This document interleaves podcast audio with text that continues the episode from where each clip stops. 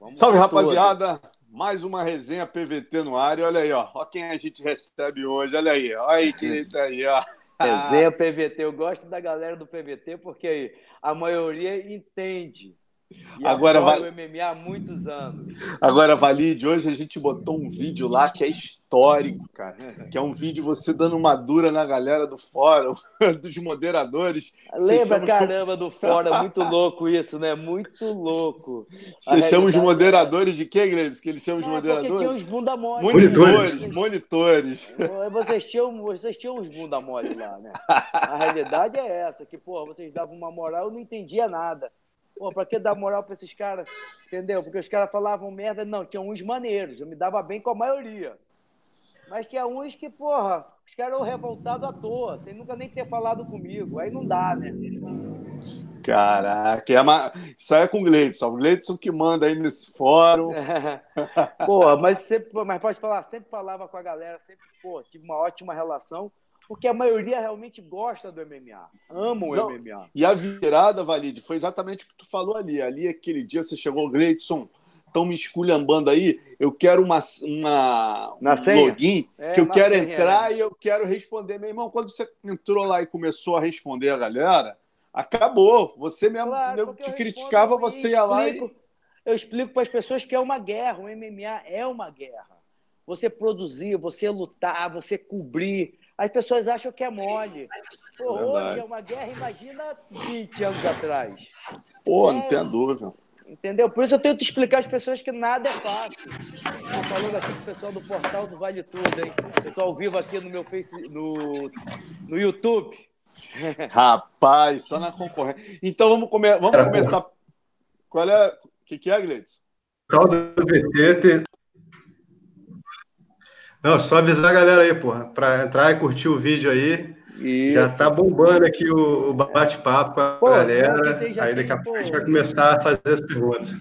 É, eu vou botar, vou até marcar você no link para a gente retweetar e a galera já entrar pelo link do Twitter. Maneiro, maneiro. Tô Mas... até tentando pegar aqui Ó, os outros telefones e fala. Gleidson, que é o editor da parada, Gleidson, vamos começar pesado ou vamos começar com a história dele? Irmão. Pô, tá brincando, vamos logo. Vamos começar, vamos começar logo com a, com a.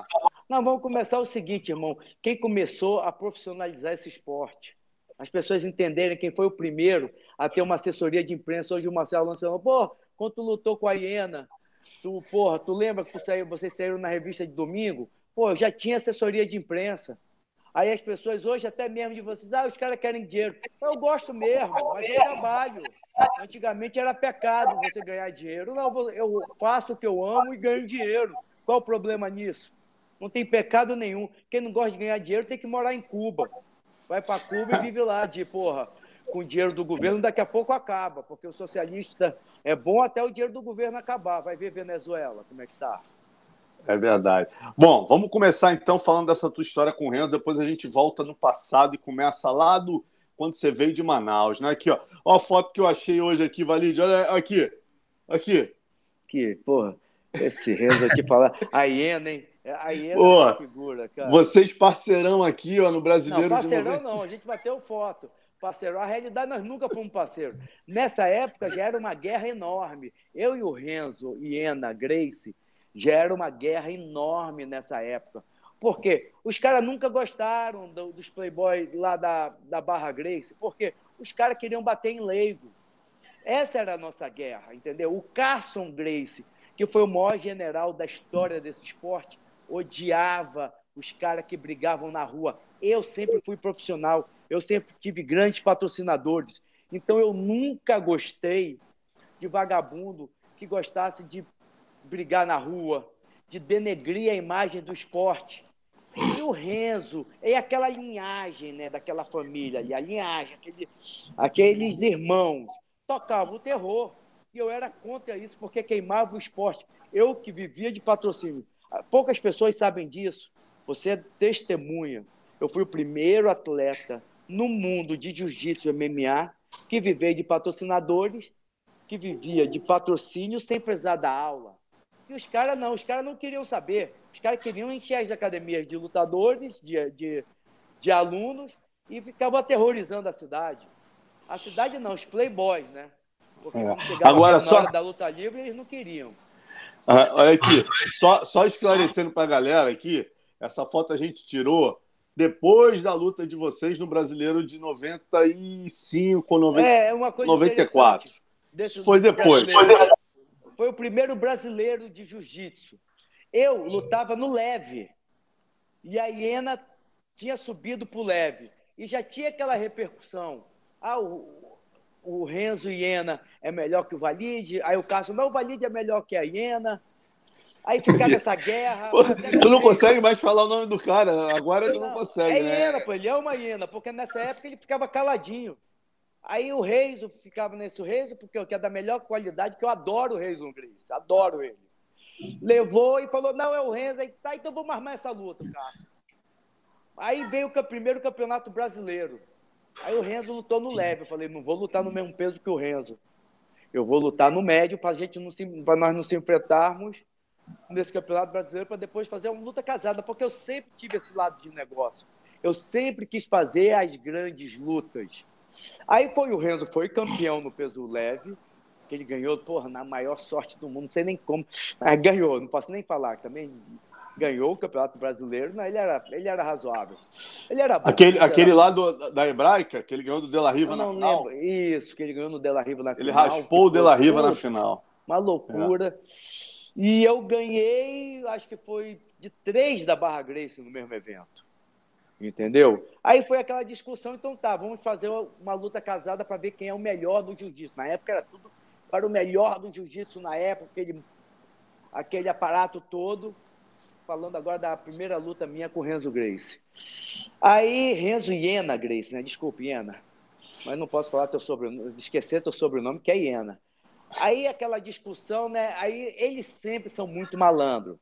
Aquele lado da família de Grace, aquela linhagem, são sempre muito hienas, né? Sempre de hienagem. Ah, vamos fazer uma luta de 30 minutos. Eu falei, eu aceito. Ah, não, vamos fazer uma luta, dois rounds de 30 minutos. Eu falei, eu aceito. Ah, vamos fazer uma hora de luta. Eu falei, eu aceito. Hiena, não tem jeito, eu vou te deixar no corner que tu não vai correr, Renzo. Não adianta que tu não vai correr. Aí Tá bom, fazer. Ah, o juiz vai ser fulano. falei, pode ser. E fomos lutar, e foi aquele estouro. Aí eu já estava com assessoria de imprensa, preparação física, sabe? Pô, o doutor Constantino, que é meu que é meu nutricionista, que toma parte da minha nutrição, que eu até fui essa semana, a gente estava até rindo, aí falou, pô, foi me pegar em Ipanema para nós irmos juntos. Eu falei, então tá, você vai ser meu doutor novamente, meu nutricionista novamente, que eu vou ganhar da Iena sem vergonha de novo. E essa e... até é uma curiosidade, né, Valide? Eu comecei a fotografar nessa época e, e, e fiz essa foto aqui pro cartaz do evento. Não sei se tu lembra, né? Claro, pô, você não lembra. Pô, eu cartaz. fui teu padrinho, porque as pessoas não sabem. O, o, eu estou falando com o Marcelo Alonso agora. O Marcelo Alonso, o, o, quem trouxe o Marcelo Alonso para filmar, para fotografar minha luta com a Iena, foi, foi o Renzo. Foi, foi o Renzo. Renzo. Só que o Renzo perdeu. Renzo. E, porra, ele ia querer a foto da luta que ele tinha perdido. Aí o Marcelo Alonso foi atrás de mim para vender as fotos para mim. Eu comprei as fotos. Falei, Olha, mas Valide. Comprei, comprei. Valide foi, foi duro, foi duro. Não, lógico, negociante, negociante. Mas pacote, aceitou. meu irmão, ali que eu entendi que, que é descendente de árabe. Não, pacotezinho com 30, com 30, porra, valide. Aí daqui a pouco, não, risco 400 amanhã. Olha, meu irmão, fui mais cinco academia. No final, no final deu certo. Não deu certo, ainda conheceu o Carson Grace por causa de mim, pô. É Foi verdade, lá me ver, é verdade. Conheceu o Carson Grace e tá aí hoje, ainda mais biólogo, é jornalista, e eu acho que eu tenho, realmente a hiena por ter te trazido. Você, ó, os dois. Os meus, meus padrinhos são esses aqui, ó. Pô, que merda, o leão dois. e uma hiena, hein? Como é que é ter um padrinho leão e um padrinho hiena? Eu não entendo quem tá mostrando a minha foto com o Renzo. Eu do lado do Renzo. É o hiena e o. Mas vamos lá.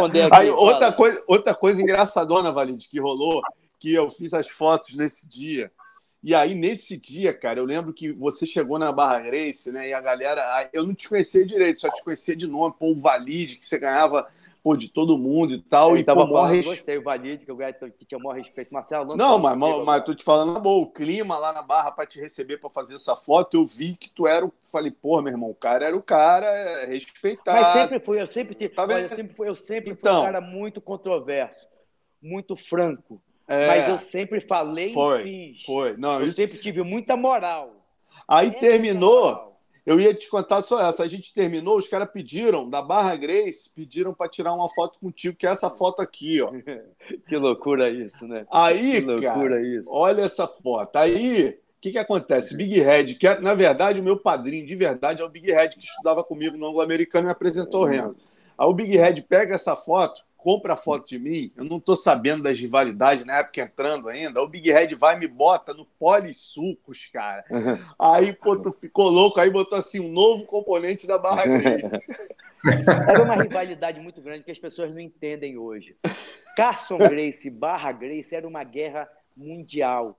Porque o que, que acontece? Tinha uma raiva uma raiva muito grande, porque a galera do Carso, o Carso sempre nos ensinou a lutar, a treinar, a fazer uma coisa profissional. E, na realidade, a Barra Grace, para nós, era academia de playboy, porque os caras pegavam onda, só queriam saber de bater em leigo, mandavam na barra na, na truculência. E nós não, nós queríamos mostrar que o jiu-jitsu era profissional na luta, no ringue. E os caras eram realmente, não todos, mas aquela linhagem da família, que eu não quero falar, mas porra, que sempre fizeram covardia, entendeu? As pessoas têm que entender que aquela linhagem da família Grace, eu não posso falar do Royler, o Royler sempre foi muito profissional. Rickson Grace foi sempre muito profissional, quando teve o problema, teve problemas pontuais, mas coisa de homem, sujeito homem. Mas Renzo Grace, Ralph Grace e o outro que morreu, que eu não quero falar o nome, que eu até prometi que não é mais falar o nome dele, entendeu? Porra, esses tocavam o terror, esses realmente faziam covardia, mas covardia forte, batiam em leigo, e essa era a nossa grande guerra, Carson Grace contra Barra Grace, que o Carson não admitia covardia. Hoje, quando eu vejo alguns membros do Carson Grace junto de, por querendo fazer social com quem é covarde, com quem dá cotovelada pelas costas, porque não tem coisa mais covarde você estar tá conversando com uma pessoa e você tomar uma cotovelada na cara.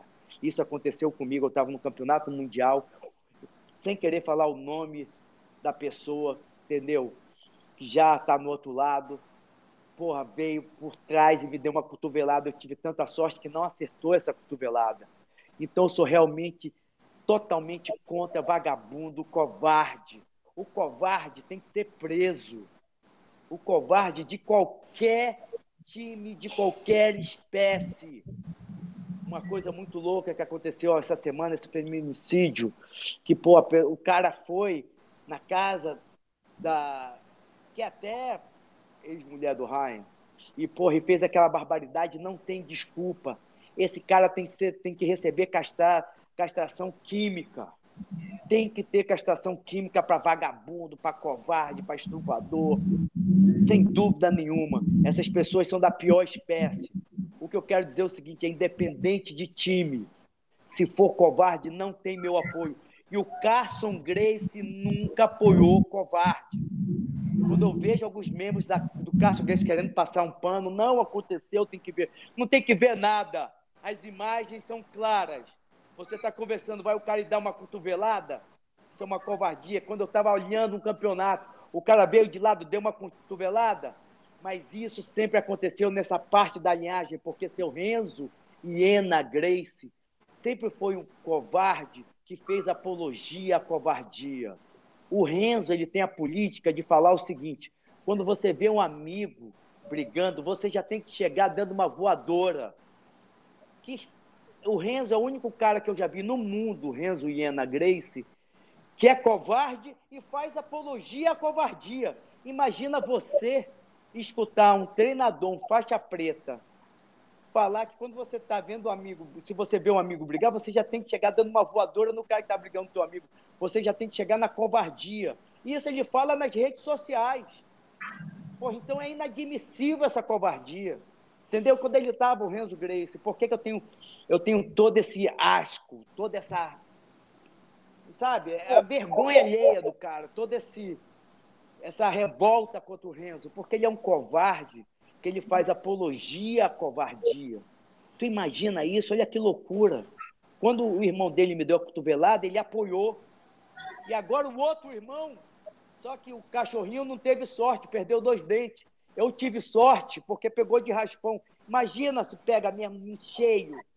Eu ia ficar com uma sequela, porque você tomar uma cotovelada na covardia de quem é profissional é a pior coisa do mundo.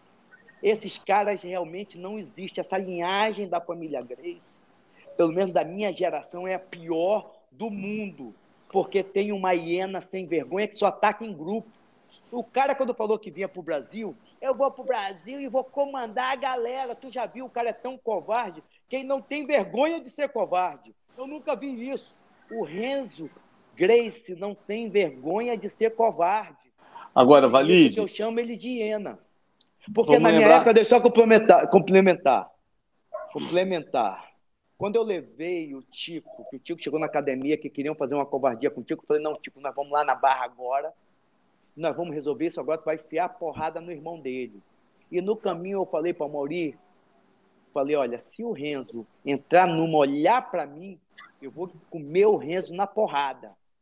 E não deixa ninguém se meter, Mauri. Esse era o combinado. Nós chegamos lá, o Tico enfiou a porrada no irmão dele, que eu levei, o Renzo nem olhou na minha cara. E agora ele achava que eu tinha parado de lutar, eu tinha mesmo.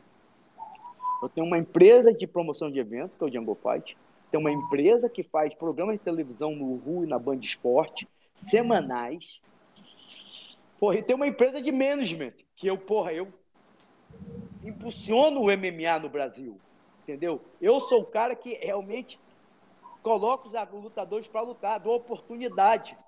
Entendeu? Tem, imagina a loucura que, era que é a minha vida. Agora diminuiu porque eu estou focado nessa luta com o Renzo. Entendeu? Com a Iena. E a Iena, eu espero que a Iena não corra, porque vai ser Agora, vergonha mundial. É isso que eu ia te perguntar. Como que tá o negócio com o Zé Moraes, né? Porque inicialmente, Valide, até a imprensa estava visitando, porque realmente foi uma coisa né, de, de briga mesmo. Vocês começaram com uma situação mesmo de vamos se encontrar na rua, sair não, na porrada. Não, não, não. A gente não, nunca falei isso. Eu sempre falei que eu ia bater nele de novo no, num no evento. evento. Porque no coisa evento. de briga de rua é de covarde. O Carson Grace, que foi o maior treinador de todos os tempos, o maior general de todos os tempos, se chama Carson Grace. Quando eu tocava o terror para a Iena, para o Renzo, na época, e falou, Valide, cuidado. É meu sobrinho, mas é covarde. Cuidado quando estiver andando na rua, para esses caras não te fazerem uma crocodilagem. Na época era crocodilagem, hoje covardia se chama hienagem. Eu até falo hoje, cuidado para esses caras não fazerem uma hienagem com você. Porque esses caras, daqui a pouco, eles vão dizer que vão querer lutar na academia, porque esse é o artifício do frouxo. O que, que o frouxo quer? O frouxo quer te intimidar. Como é que o frouxo quer te intimidar? Dizer que vai com uma galera. Tu não viu o que o cara falou? Hoje, as redes sociais, elas estão para desmascarar os covardes. E o Renzo é muito fácil. Eu falo pro Renzo, Renzo, tu é burro. Porque essa semana eu botei até no meu, no meu Instagram, que é W-A-L-L-I-D-J-F-C. Vai lá e assista que eu botei ontem, o Renzo falando. Eu fui para as costas dele, era para me ter estrangulado, mas o kimono dele era amarrado debaixo do braço, eu não conseguia pegar na gola. O Renzo não foi para minhas costas nenhuma vez e tem filmagem. Por isso que eu falo. É, tem umas fotos aqui, ó, do, do dia, ó. Porra. As fotos da luta aqui, ó. A guarda. Como é que. Quer dizer que o meu kimono passou a guarda, o meu kimono botou o gelo na barriga, o meu kimono deu pressão. E eu mostro essa luta, eu mostro amassando ele no Instagram. Eu mostro ele amass... eu amassando ele até no meu canal do YouTube. Entendeu? Aí todo mundo, se você. Hoje eu recebi 600 mensagens. Cara, esse cara não tem vergonha. Não tem problema você admitir uma derrota. Por ganhar, vencer faz parte do jogo. Agora, você negar, você mentir. Ele falou, essa resposta eu vou dar até amanhã no meu Instagram, que é, é a resposta para a Iena Ter Vergonha, parte 2. Ele falou que eu tinha 20 quilos a mais. Isso é uma mentira. Eu lutava até. Eu lutava até 73 quilos. Quando ele foi lutar até 73 quilos, o que, que eu fiz? Eu passei para o médio para não lutar com ele. E ele é tão burro que ele fala numa entrevista que eu tinha 20 quilos a mais. Eu só posso chamar esse cara de burro. Por isso que eu falo que é uma hiena, não sei se. Não, é uma hiena porque ele é covarde, ele só ataca em grupo. Entendeu? Sempre só atacou em grupo. Tá entendendo? Porque sozinho é uma ovelha.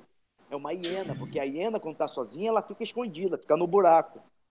Entendeu? E como eu tava falando, cara, ele realmente, o Renzo Grace, ele chega a ser burro, porque não dá nem para dialogar, porque ele mente tanto. Ele é tão burro que eu não sei nem o que falar. Agora, Valide, como é que tá? Em que pé tá a luta? Eu tive até lá no Zé Moraes, o Zé Moraes garantiu que pô, já estava vendo data no Maracanãzinho, né? O Renzo, o Renzo também falou na confraria que vai rolar, que, que tá vendo, né? Vai fazer uma luta, eu acho que no UFC. É, o que, que acontece é o seguinte: o Renzo tem uma relação muito estranha com o cara do UFC, entendeu? Eu não quero nem dizer que se o cara, sabe, porra, eu, eu, respeito muito. Tem cara que é homossexual que eu respeito, cara, que eu tenho até um carinho, porque o cara tem uma personalidade, é cara da melhor qualidade, não tem defeito nenhum, cada um é o que quiser da vida. Mas o Renzo aí tem uma mania de falar que todo mundo é viado, que todo mundo tá abraçando, senta aqui. Aí eu até mandei no Instagram dele, vem cá, que um, que um cara do, foi falar, sacaneando ele, pô, Renzo. Ele falou, ah, tu vai sentar. Eu falei, pô, Renzo, Cara, pô, tu fala tanto em ser macho, de macho, que eu acho que tu gosta de macho. Mas eu respeito a tua homossexualidade, eu falei para ele. Porque não tem nada a ver, cada um é o que quiser da vida. Mas ele é aquele tipo de cara que é tão injusto, não sei, não gosto nem de falar se ele é ou não, mas é estranho as atitudes. Aí depois ele veio dizer que é muito irmão do cara do UFC, o cara do UFC teve com ele um tempão em, em, em Nova York, porque o cara do UFC é mentiroso entendeu? Eu tinha falado, aí depois eu botei no meu, no meu Instagram o matchmaker falando que nunca tinha fechado nada comigo, entendeu? O que eu falo, eu provo. Mas o cara entrou em contato contigo, Valide, até onde... Entrou, mas, não, entrou, entrou, mas nós não fechamos, porque eu quero fazer a luta no Brasil ou ele pague decentemente, porque realmente eu já venci Renzo Grace, Ralph Grace, Royce Grace, teve outro que ainda botei para dormir, mas isso não, foi, não vem ao caso que não foi oficial. Venci todos eles. Para mim, tem o lado de negócio, sim. Entendeu? Mas nós vamos sair na porrada, com certeza. E o cara. Do... Mas eu... o que aconteceu? E nós não chegamos, porque eu queria fazer na época uma coprodução com o cara do UFC. E eles já cortaram. Então nós não fechamos nada. E o Renzo foi para a internet, não, já fechou, já fizeram. E o Valide não quis assinar. Eu falei, então manda o um contrato para mim ele não mandou. Aí eu passei uma mensagem pro matchmaker, eu já fechei alguma coisa com vocês? O cara do matchmaker, matchmaker que é o Matt Hunt, né? Matchmaker falou, não, não. Entendeu? Pô. Agora, Valide, rolou também uns boatos que tinha o Boni estava com interesse, que poderia passar não, até em...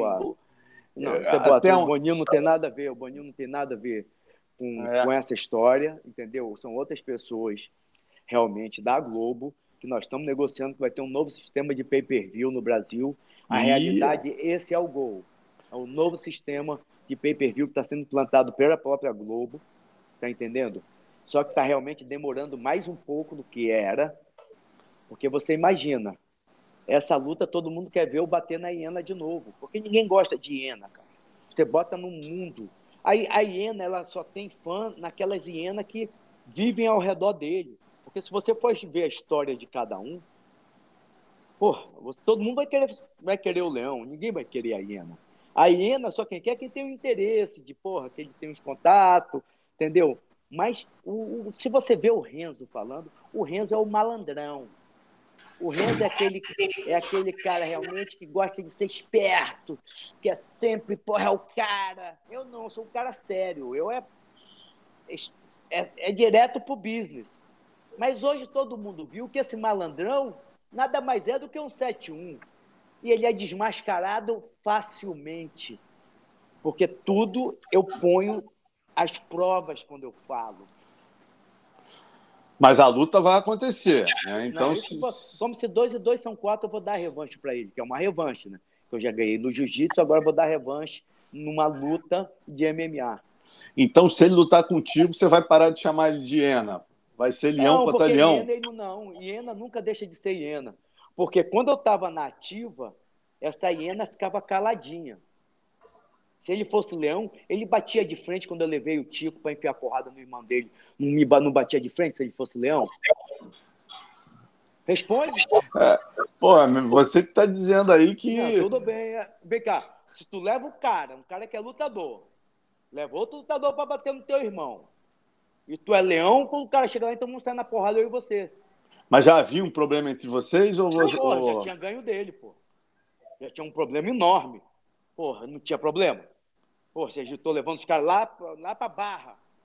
O cara para bater no irmão dele na barra, não tem problema. A gente é irmão. É, não, é amiga, são dois é, irmãos. É, mas, não, mas depois, da, guerra. depois não, da luta, vocês, vocês se davam na boa aqui, ó. Não, fora. não, mais ou menos. Sempre teve uma guerra. Não, aquilo foi é. antes da luta. Essa foto aí foi antes da luta. Essa foto é no brasileiro lá da. da, da Axe, porra. Vocês estavam já na boa. Mas em suma, eu quero saber o seguinte, Valide. Mas aí, vamos, vamos lá. Vamos, é. Aí levei o cara. Se ele fosse leão, o que, que ele fazia? Então, Valide, vamos ser na porrada agora.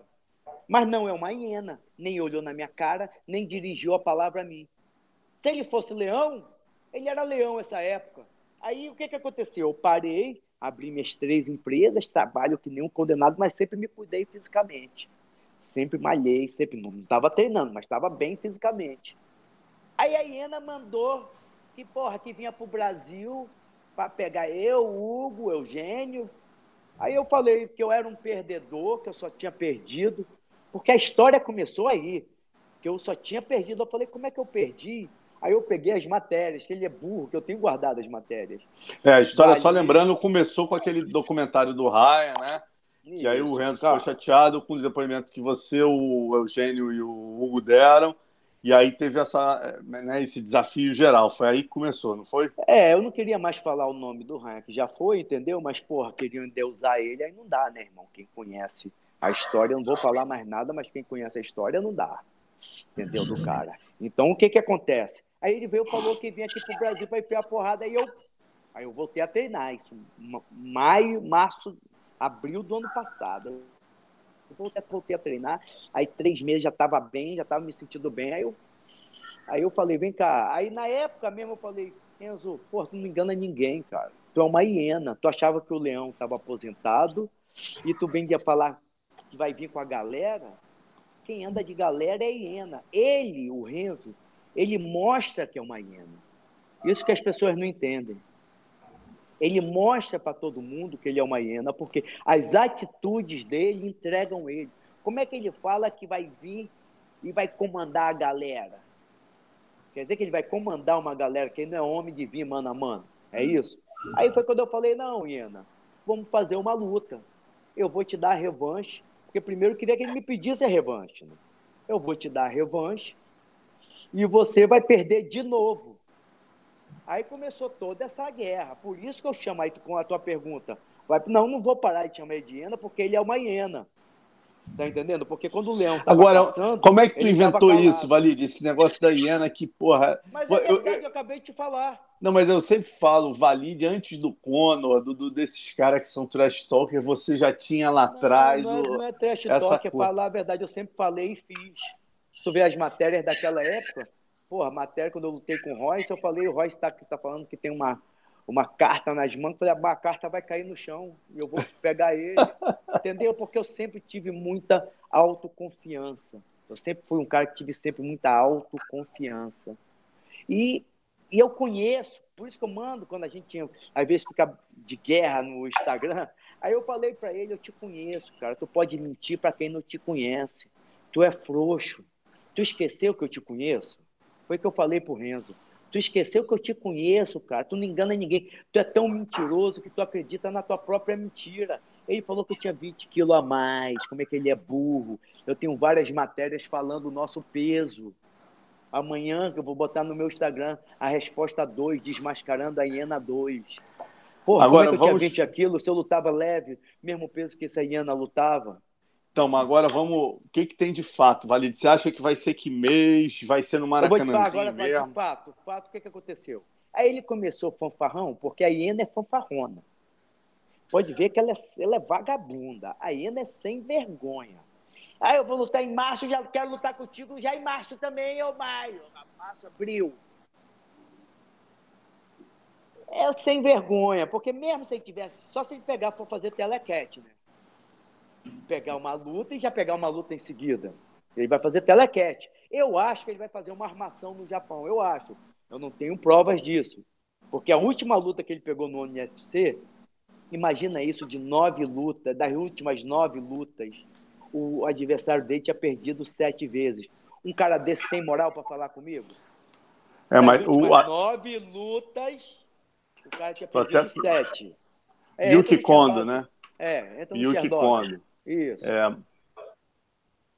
é nas mas o nove, nas últimas nove o cara estava parado. Ele ia lutar com um e botaram o cara em cima da hora, deram o dinheiro pro cara, pro cara perder, irmão. O cara foi chamado menos de um mês para a luta. O cara que estava parado. É a mesma coisa que estão fazendo com ele agora no Japão. A luta é agora final de, final de março, né? Como é que ainda não apareceu o nome do adversário dele? Porque vão chamar alguém que esteja parado em cima da hora o cara não ter tempo de treinar e ele ganhar. Isso é a metodologia daquela linhagem da família. Daquela ali, Mas... daquela ali da Barra Grace. Tem Agora, olha aqui. Hoje eu me dou bem até com o Carlinhos, que eu tenho até pena do Carlinhos, né? Que criou um monstro, né? Que depois ainda fez uma crocodilagem, ainda falaram mal do Carlinhos. Caramba, o Carlinhos criou esses caras. Tem nada esses caras. E hoje, quando eu vejo falando, eu tenho até pena do Carlinhos Grace, pode falar? Porque, porra, o que falaram do cara? Os caras são tão malucos, as pessoas são tão malucas que o traído. Eles querem fazer o traído ser vilão e o traidor monsinho. Tu entendeu ou não? Eu vi uma carta que o traído eles queriam transformar em vilão e o traidor, vagabundo, que traiu o tio de mocinho. Porra, o mundo tá acabando, irmão.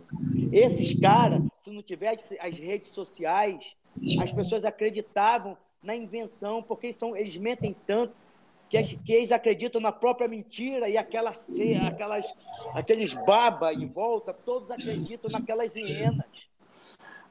Agora, vamos lá, Valide, o que, que, que, a gente pode falar em termos da luta? Em que pé tá? Para quem é fã e quer ver essa luta, você já falou que. O que pé tá é o seguinte: março, março, a Iena vai pegar uma moleza no Japão. Entendeu? Deve fazer alguma armação? Deve, não sei, não posso provar deve fazer alguma armação no Japão. Entendeu? Março. Abril, o Borrachinha luta. Entendeu? Que eu também ainda tenho uma empresa de management. Essa luta deve acontecer em maio. Tá entendendo? Porque um, um mês para a luta eu vou ficar sem fazer nada. O foco é a luta. Hoje eu trabalho, eu treino até duas da tarde, e à tarde eu tenho meu programa. Vou fazer um Jungle Fight dia 13 de abril. Entendeu? Vai ter um Jungle Fight 13 de abril. O Rachinha luta com o Joel dia 27 de abril. Entendeu? Então tem um cronograma. Aí vai ser maio, final de maio, deve ser maio, final de maio ou junho, que até recuperar. Ele também tem que recuperar da luta dele no Japão. Tá entendendo? Se não for uma armação, porque se for uma luta séria, tocação de porrada, porra, tem que ser uma luta séria. Porque se não for séria, também eu vou, porra, vou mostrar. Tá entendendo? Porque, porra, eu acho melhor ele focar na luta que vai ter comigo. Para ele largar de ser fanfarrão. Então, tua ideia é fazer aqui no Rio, né? O Zé Moraes está na promoção também. Como é o que Zé é? O Zé Moraes está na promoção, tá entendendo? Mas está tendo alguns, alguns, alguns empresários que estão vindo querendo fazer essa luta, tá entendendo? Então não posso falar nada. Mas sem dúvida nenhuma, o Zé Moraes tem a, a credibilidade maior por ser um cara justo. O Zé Moraes, ele é querido por todos, por ele ser Por justo. todos os lados. É, por todos os justo. lados. O Zé Moraes é um cara com, com caráter e com uma credibilidade gigante. Então, realmente, o Zé Moraes é o cara, mas tem outros empresários que nós vamos juntar as forças, entendeu? Foi o que eu sempre fiz. Eu não vou fazer parte dessa da, da organização. O meu foco vai ser vencer a hiena sem vergonha novamente no Vale Tudo, no MMA. Mas vocês, eu, eu a, a, ideia é vocês dois ganharem junto. Que você falou que tem pay-per-view envolvido, quer dizer, ah, não, os dois. Tô... Não, claro. Ia ser claro. um negócio para os dois é, também. Não, a, a Iena vai se dar bem. A Iena sem vergonha, o malandrão, porque tu vê o Renzo falando, é o malandrão. O malandrão deve se dar bem também. Vai ganhar menos porque vai perder. Porque vai perder. Vai perder de novo. Porque hiena não deixa de ser hiena. Mesmo depois da luta, a hiena não vai deixar de ser hiena vagabunda malandrona. Como é, e, e tu, tá, tu tá treinando há quanto tempo, Valide? Porra, tô treinando já vai fazer um ano agora. Feliz da vida. Porra, puro suco. Aí, bem. Eu posso te falar, às vezes eu fico pensando, pô, essa hiena foi até gente boa comigo, esse vagabundo, essa vagabunda. Porque me trouxe de volta ao, ao mundo do treino me trouxe de volta porra, essa melhor vida do mundo, que é treinar, é estar tá focado, é ter um contato maior com os lutadores. Porque quando você é só produtor, você não tem esse contato com o lutador, entendeu? Você fica muito business. Eu tava um cara muito duro, tava um cara muito de negócio. Hoje não, hoje já encontro os lutadores. Eu, eu voltei a ser lutador. Até minha tu tá mulher com... falou. Até minha mulher falou agora, pô, toda de bermuda agora o dia todo, pô, virou lutador realmente? Eu falei, não, mas na torre, mas ficamos conta das empresas à tarde. Depois de duas horas é a empresa. É, e o de, vem cá, tu tá com destaque, tá, tá fazendo a parte em pé com destaque, como é que, como é que tá teu... wrestling agora com o Xavier, do wrestling, uma turma boa do wrestling, que o Borrachinha tá aqui, tô aproveitando o campo do Borrachinha, entendeu? Fazendo o camping junto. O treino de destaque no recreio é sensacional. O destaque é uma grande pessoa, né? um grande treinador, tá entendendo? Tenho ido também na KS, que é lá com o Xavier, né? Que, que leva um time para treinar a gente. Fui, eu treinei. Estou treinando com uma galera, irmão. Posso falar real? Estou tô, tô fazendo um, um time forte para realmente destruir a hiena e feliz, o mais importante. Feliz.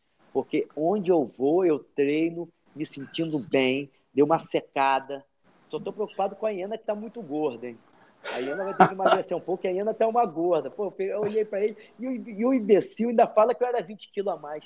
O, o Renzo é burro, irmão. Amanhã tu, vai ver eu dar uma resposta para ele no Instagram, que eu, que, eu, que eu dá até pena dele, tanta mentira que ele conta nas redes sociais, que é muito fácil de desmentir. Agora, Valide, teoricamente, ele, né? Tá, você está vivendo como empresário nos últimos 10 anos, fazendo evento. E teoricamente o Renzo tá ali dentro da academia, respirando é, é, academia, né? Tendendo a evolução do esporte. O Renzo Pô, treinando lá com o Jorge St-Pierre, com todos esses caras. Você acha que ele não está mais atualizado que você no, no, no, MMA? Vai perder de novo. Essa era a única chance que ele poderia ter. Entendeu ou não? Ele estava nativo e eu estava realmente de empresário, mas eu estava me cuidando fisicamente. Tá entendendo? Sempre me cuidei fisicamente e agora voltei a treinar e voltei a treinar bem. Eu não acredito na Iena. Treinando com o Jorge Sampierre. Ele sempre foi preguiçoso. O Renzo sempre foi vagabundo, sempre foi sem vergonha. Tu acha que ele vai mudar agora com 50 anos? Porra, o cara que sempre foi preguiçoso, playboy. Porra, sempre foi um guerreiro que ninguém pode discutir. Podem falar o que quiser de mim, mas nunca ninguém treinou mais do que eu e eu voltei a treinar no mesmo gás, na mesma vontade. Não está entendendo? Eu sei, eu tenho a consciência que eu tenho que correr atrás do prejuízo. Eu tenho essa consciência e estou correndo atrás do prejuízo, treinando muito mais que ele. Aqui, vamos voltar então. Vamos voltar agora. Vamos lembrar de quando você chegou de Manaus, como é que foi tua recepção lá no Carson? Como é que foi teu início no jiu-jitsu? O Carson, as pessoas não entendem por que eu sempre tive uma guerra com o outro lado da família. vou explicar para vocês. Quando eu cheguei de Manaus, né, minha irmã morava aqui, aí depois minha irmã voltou para Manaus, eu não tinha lugar para ficar, fiquei uma temporada dormindo na academia do Carson. E eu vi aquela guerra que era o Carson com o outro lado da família. O Carson falando, eu não entendia que o Carson não tinha grana, aí o Carson reclamava que achava que tinha sido enganado pelo outro lado da família, que não tinha recebido a herança. Aí eu falei, Cássio, não te preocupa, eu vou ganhar de todos do outro lado da família. Ele, ó, oh, mas como estou linguado, quer comer, como tua sardinha quer comer linguado, eu falei, pode anotar que eu estou te falando, eu vou te vingar, vou ganhar de todos eles. E fui lá, primeiro ganhei do Ralph, depois ganhei do Renzo, depois ganhei do Royce, tive um problema com o já tá do outro lado, todo mundo sabe. Se você for no meu IGTV, o Marcelino está contando como é que foi essa bronca lá na Bad Boy. Meu Instagram é WALLIDJFC. Vai lá no meu IGTV que você vai ver como é que foi essa bronca, que eu não quero falar o nome, entendeu? Aí, porra, sempre fui o braço direito, fiquei com o Carso até o final. Quando as pessoas quiseram sair do carro, saíram. Levaram, quando o Carso estava lá fora, levaram alguns alunos do Carso, eu continuei do lado dele, por isso que eu tenho moral com todo mundo. Eu nunca me afastei do Carson Grace, porque nem todo vagabundo é desleal. Nem todo vagabundo é ingrato, mas todo ingrato é vagabundo. E eu sempre fui muito grato ao Carson Grace. Por isso que eu levanto o nome dele até hoje tenho moral. Eu posso falar, quando eu vejo alguém do Carson Grace abraçado, um cara que fez uma covardia, que fez uma hienagem, eu não acredito. Eu digo, pô, o Carson deve estar, porra, dando cambalhota agora, porque uma coisa que o Cássio nunca gostou foi de briga de rua e principalmente de covardia. Ele sempre foi totalmente contra. Agora, Valide, vamos. Tem alguma aí, Gleidson? Não, era só falar isso mesmo, para continuar a história aí, que o bate-papo tá bombando aqui, a galera mandando mensagem. A maioria era exatamente sobre o caso aí do, do Valide com o Renzo. Renzo é... Iena, Iena. Tá todo mundo mandando pergunta aqui, porra, querendo saber também da, da tua luta com, com o Royce, como é que foi. Só a falar para a galera que está chegando agora, é, que o Valide, pô, esse bate-papo aí já está já tá no ar uma, há mais de meia hora. O Valide já falou bastante aí da luta com o Renzo. Quem quiser saber mais sobre o assunto, é só esperar o vídeo terminar e voltar lá para assistir depois que foi ao ar. Então vamos tocar elas. Vamos lá, vamos antes do Royce, vamos voltar um pouquinho, né? Você começou a se destacar na academia, o Cássio te deu espaço, você começou a crescer. Aí teve aquele histórico episódio, né, onde você foi aos jornais desafiar o pessoal da, da luta livre. Não, né, não, não, não, não. Eu fui desafiar qualquer um de qualquer modalidade de luta. Como é que foi? Tu foi no dia? Por que, por que você resolveu fazer isso? Porque eu sempre achei que o MMA ia ser o maior esporte do mundo ia ser um dos, um dos grandes esportes do mundo. Eu ainda acredito que vai ser o maior do mundo. Eu ainda tenho essa convicção, mas a gente está entre os cinco maiores do mundo hoje. Eu achava que ia ser um esporte milionário. Eu sempre realmente vi o lado de negócio. Tá entendendo? Sempre vi realmente o lado de negócio. A luta livre estava crescendo muito nas ruas. Entendeu? O desafio não foi para luta livre, mas eles morderam a isca. Entendeu? O desafio foi feito para qualquer um, de qualquer modalidade de luta, para mostrar a superioridade do jiu-jitsu. E o pessoal da luta livre foi na Copa Nastra, uma coisa muito interessante. Nessa Copa Nastra, o Bita quebrou meu braço numa americana, eu consegui sair. Foi o Bita. Não foi o Jucão, foi o Jucão, Jucão, Jucão. Desculpa, Jucão, Jucão. O Jucão Admilson quebrou meu braço. Isso, Jucão, desculpa, Jucão. Pô, como é que deu um branco agora? Quebrou o braço nessa luta, eu saí, venci a luta, depois fui campeão da Copa Nasta. E teve aquela aí, foi quando teve a invasão da luta livre. E tu já era preta ou era marrom? Era marrom, faixa marrom. Era marrom. Mas era, mas era o bicho, né? Eu sempre fui um leão invocado. Eu nunca fui frouxo. Eu sempre fui. Eu, porra, eu treinava 24, eu treino. E valide. 24 horas. Porra, olha quando... só. É, aí fala como é que tu entrou no time, porque já tinha é faixa preta. Aí, é ó. Tô, é, o, o fim do mundo é esse. O fim do. Como é que eu tô. Eu que fiz o desafio, porra. Como é que, porra? Eu que fiz o desafio. É o. Peraí, tinha Mauri, Marcelo Bering, pô, tinha um monte de preta graduado A história já. é o seguinte, aí tu sabe da história, tu quer contar como é que foi que teve um faixa preta que quis ficar, entrar no meu lugar. Como ele já não tá mais aqui na Terra, eu não posso ficar falando dele. Aí, falou, aí eu cheguei um dia na academia e falou, olha, Valide, estão armando para ficar para tomar o teu lugar que era mais ou menos o peso do cara também. Aí eu cheguei para esse cara e falei: olha, tu quer lutar no meu lugar? Tudo bem, tu vai sair na porrada comigo. O que ganhar na porrada, luta com o Eugênio. Não, Bolívar, eu não armei nada, eu não fiz nada. Eu falei: então tá bom, valeu. Porque tu, porra, quem me conhece podem falar de tudo de mim, menos que eu não sou sujeito homem. Pode dizer que, porra, eu falo pra caramba, que eu, mas sou, sempre fui sujeito homem. Sempre fui lá e decidi o que era para ser decidido. Eu não deixava ninguém decidir por mim. E foi o Eugênio, pô, teve é, é, essa. Meu irmão, e tu, eu, eu imagino a adrenalina, que você ainda, talvez de roxo ou azul, tenha visto o Eugênio ganhando o Renan Pitangui no Maracanã. Minha maior, revolta, minha maior revolta no mundo foi ter visto o Eugênio vencer, eu era faixa amarela, vencer o Renan um cara da luta livre vencer o jiu-jitsu. Para mim era o fim do mundo. Entendeu? Para mim o jiu-jitsu é, é, é, é, tipo, na nossa época, era luta imbatível, não tinha condições de um lutador de jiu-jitsu perder. Então o Eugênio era o demônio. Entendeu? E uma coisa mais interessante, muita gente do jiu-jitsu não queria esse desafio. Mas foi o Cássio que falou: não, não, nós vamos preparar o time, nós vamos vencer esses caras todos. O Cássio sempre foi um general de excelência, por isso que eu te digo, quando ele foi, porra, quando sacanearam ele, porra, fiquei louco na época, porque ele foi um pai para todos nós. Não tem como alguém falar mal de Carson Grace, porque foi o maior general da história desse esporte. Eu sou um cara muito feliz de ter sido leal a ele até o último dia e ter ganho a faixa preta junto do Carson Grace Jr. Eu falo para todo mundo, muita gente vem me pedir seminário, ah, vai tu não dar seminário, tu quer um seminário? Vai treinar com Carson Grace Jr., que tu vai ver o que é jiu-jitsu eficiente.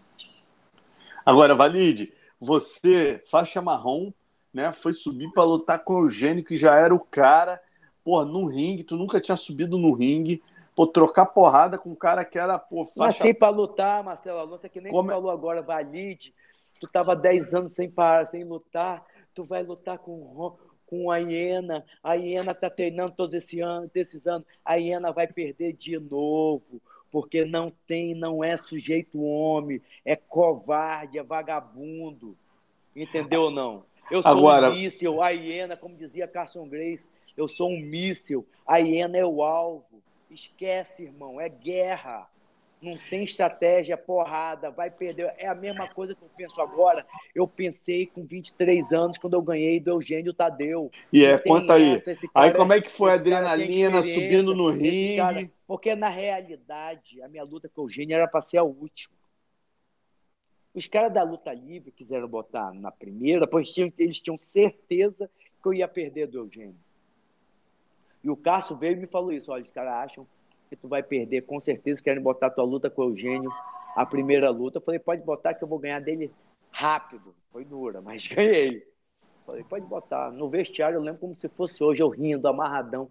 Vou enfiar a porrada nesse cara aí. Se preparem logo, aqueçam logo, que daqui a pouco vão ter vocês. Porque eu vou enfiar a porrada nele rápido. A minha vontade e a minha determinação sempre foi gigante. Eu tenho um espírito de vencedor entendeu? Eu treino com excelência. Eu treino realmente focado e determinado, que nem eu estou treinando para lutar com, Eugênio, com, eu, com, a, com a hiena agora. Se você me acompanhar no meu Instagram, o meu treinamento é o bicho. Agora, Valide, outro episódio. A preparação física, a preparação física que eu estou fazendo com o Bruno, pô, esse moleque é um dos novos talentos do Brasil de preparação física. Cara, eu me sinto bem, eu me sinto gigante tenho uma, eu sempre tive uma ótima alimentação. Tu tá pesando quanto, Valide? Tá pesando quanto? 7,9, 80 quilos, cara. 7,9 hoje. E você já Entendeu? combinou alguma coisa com o Renzo com relação a peso? Eu quero que ele perca, né? Que eu acho que ele tá uma, aquela hiena tá uma hiena gorda. Na verdade, a última vez que eu pesei, eu tava com 79. Aquela é uma hiena gorda, né? A realidade é que se exploda o peso que aquela hiena tiver, porrada na cara dele. Olha aqui, agora falando de outro episódio que você me contou uma vez que me marcou muito com relação à luta livre, que eu nem sabia que você estava nesse dia, né? Que foi o negócio da invasão. Depois que o Rickson venceu o Hugo no PP, na semana seguinte a luta livre invadiu e você foi um dos poucos caras do Carson que pegou a bicicleta e foi lá e viu tudo, né? Não, não, bicicleta não. Foi. Eu estava na academia do Carson, aí vieram os caras que a gente tinha alguns caras que treinavam em Copacabana. Aí vieram falar comigo ali, de, falando sobre a invasão do, da luta livre quando invadiu a academia do Hélio Grace, para pegar o Rickson Grace. E eu estava na academia do Carson, aí veio os caras falar, Valide, os caras vão invadir a academia do, do Hélio hoje para pegar o Rickson. Aí eu chamei uns caras do lado, eu tava de carro, já tava de carro, já tinha dado uma melhorada a firma. Aí eu falei, aí botei os caras no meu carro e fomos para academia do Hélio. Não, não, pensei duas vezes, irmão. Sempre fui, eu sempre fui um cara de atitude. Sempre fui sujeito homem, de atitude, não de palavras. Aí chegamos lá, os caras mesmo do carro sumiram alguns, só ficou eu, se eu não me engano, só eu e o Clóvis. Na época, o Clóvis ficou junto, que muito pouca gente até conhece o Clóvis hoje. Aí ficamos juntos, aí tava o Hélio Grace, aí tava pô, mais uns dois da, da Grace Maitá, entendeu? E eu que eu falo que eu respeito o Hélio até hoje, porque era tinhoso, sujeito homem, já com 60 e poucos anos. A gente de mão dada ficou até arrepiado, porque eram mais ou menos 150 caras contra 8, 10, 8 caras. E a gente de mão dada, foi até arrepiado, é emocionante, porque a gente de mão dada, agora os caras da luta livre foram sujeito homem. Porque se eles quisessem, eles poderiam ter trucidado a gente. Por que, que eu tenho tanto respeito e hoje tenho uma amizade por Eugênio, pelo Hugo Duarte, tem uma, até para todos da luta livre, tem um respeito e uma amizade por eles. Porque na, no tempo de guerra, eles foram homens, não foram hienas. Foram leões, sujeito homem. Então, esses têm meu respeito total. Por que, que o Rickson tem o meu respeito também? Porque foi lá e saiu na porrada, veio sabendo que a academia estava e foi lá. E o, o Royler também saiu na porrada, foi quando a polícia chegou atirando. Então, são pessoas que provaram que não brigavam na rua, que não gostavam de confusão, mas quando puderam mostrar que era um sujeito homem, foram lá e mostraram. E quando eu encontrei o Rickson agora no Japão. No, ah, você encontrou live, com ele agora? É, encontrou com ele agora? Até engraçado. No Japão, aí a gente conversando, conversando um tempão. Aí depois minha mulher não conhecia, porque foi é o Rickson. Falei, pô, vocês estavam conversando como se fossem os melhores amigos. Falei, não, mãe, foi uma coisa interessante que ele falou, que ele chegou para mim e falou, Valide, sabe por que, que eu. Não, não, lembro direito qual foi a por que, que eu te respeito? Que eu tenho uma consideração por você? Eu falei, de... Aí eu falei, ah, porque eu sempre fui sujeito homem, sempre fui sujeito, ainda falo, sempre folgado, né? É, mas foi porque você, ali naquela invasão, você ficou com a gente, não arredou o pé e ficou até o fim. Realmente, tipo uma, uma coisa dessa, você, porra. O cara lembrou disso, né, Valim? lembrou mas, disso. Mas não, não tinha como porra. não lembrar, de modéstia à parte. Porque só quem era homem mesmo para ficar 8 contra 150, entendeu? Quem era frouxo saiu correndo. E eu fiquei até o final, a gente podia ter morrido. Mas nós não arredamos o pé um segundo. Eu, por isso que eu tenho, sempre eu falei para o Hélio Grace, uma vez quando eu fui na academia, que o Cássio me levou para desafiar o Royce, antes da luta do Royce, porque sempre teve guerra, não adianta. Aí eu cheguei, aí eu, aí eu cheguei, porque o Cássio sempre foi muito estrategista. Ó, tu vai chegar lá, tu vai chegar de boné para trás, todo caladinho. Aí quando chegar lá, tu vai ficar de cabeça baixa e deixa que eu falo. Ah, não, o Valide quer lutar com Royce, é uma luta importante. Eu de boné, cabeça baixa, dando de, dando de morto. Aí o Royce, ah, pô, aí então vamos sair na porrada agora. Eu tirei o banho, então vamos sair na porrada, então vamos sair na porrada agora. Aí veio o Helson, não, peraí, que é isso? Porque os gregos são muito inteligentes também, entendeu? Eles jogam muito, são, tá entendendo? Não, que é isso, pai, aí, aí ficou de marcar a luta, entendeu? Tipo assim, Aí o Hélio, como eu ia falar, o Hélio chegou para mim e falou: pô, Valide, tu tem o meu sangue, tu é brabo. Eu falei: não, mestre. Não, eu tenho, eu tenho sangue igual ao teu, Valide. O Hélio falou: Valide, eu tenho sangue igual ao teu, tu é brabo. Eu falei: não, mestre, que é isso. Eu aqui tenho o senhor, o mestre é o senhor. Aí ficou olhando assim pra mim, entendeu? Porque é, cara, você tem que respeitar. Tem que respeitar. Tem que respeitar. Agora, quando o filho do Rickson ganhou, pô, tava torcendo o ah, vai filho do Rickson torço por ele. As pessoas não entendem que não é uma guerra mais valide contra a família Grace. Tá entendendo? Eu defendo até hoje o Carson Grace. Eu vou defender até o último dia da minha vida. Quando eu vejo os Grace, que são homens, sujeito homem, lutando realmente, saindo na porrada, eu torço por ele. Eu não gosto é. de armação. E o filho do rico só é sujeito. Entendeu? É. Então, o que, que acontece? As pessoas têm que dividir isso. Eu posso estar uma guerra com, com, com o Renzo. Mas, porra, se eu encontrar o Rico, eu cumprimento ele, não tem nada a ver. O Hulk, tá entendendo? A turma da família Grace. Desse outro lado, porque tinha uma guerra também. Eles não eram felizes quando os caras tocavam terror na rua. É que eles não falam, tem aquele princípio, mas os caras não eram felizes quando os caras faziam covardia. Podem falar o que quiser, mas o Hélio nunca gostou de covardia, pelo menos que eu, que eu, que eu lembrasse, entendeu? Tipo assim, Com certeza. É, tá entendendo? Então eu tenho um respeito e torço, só que tem essa guerra com o Renzo agora, Tá entendendo? E pode Agora, Valide, outros, mas são guerras pontuais. Eu lembrei até de um episódio curioso que eu queria que você falasse, rapaz. Lembra aquela vez que a gente voltou do Japão, aí a gente passou com a Rose na academia do Royce, e aí tava uma guerra, você e o Royce, vocês não tinham lutado ainda. E aí eu subi para fazer a matéria, cara. Aí entrou o Libório, o Carlão, e você ficou dentro da van, ficou dentro é. do carro.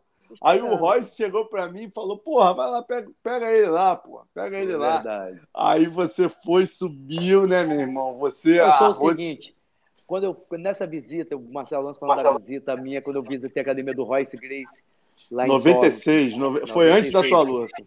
É, eu estava dentro do carro e eu falei mesmo: Não vou subir, cara, estou em guerra com esse cara, para que agora eu vou lá? fazer o social todo de risinho. Estou em guerra. Que eu também tenho postura. Tenho postura de homem, irmão. Aí quando o Royce veio falar, não, o Royce está te chamando, Pô, vai lá, ele veio até a porta. Se eu não me engano, veio. Foi, foi fui, até a porta. Desceu é, com a é. gente para te buscar lá, meu. É, desceu com vocês para me buscar lá na porta. E eu vi que o cara foi maneiro. Então por que, que eu ia ser grosso com o cara que estava sendo maneiro comigo? Eu sou muito do cara também, eu trato as pessoas como me trato. Pode ser quem for, pode ser o príncipe, o rei. Se me tratar, me tratar bem, eu vou tratar que nem um príncipe. Se me tratar mal, a pedrada é maior. é, é Valide, até aproveitando esse gancho, quer, um, quer uma, fazer alguma pergunta aí, Leidson? Então, cara, é, pular um pouco essa ordem cronológica aí, cara, é, pô, a galera vai até desculpar que tem muita, muita gente mandando mensagem aqui no bate-papo.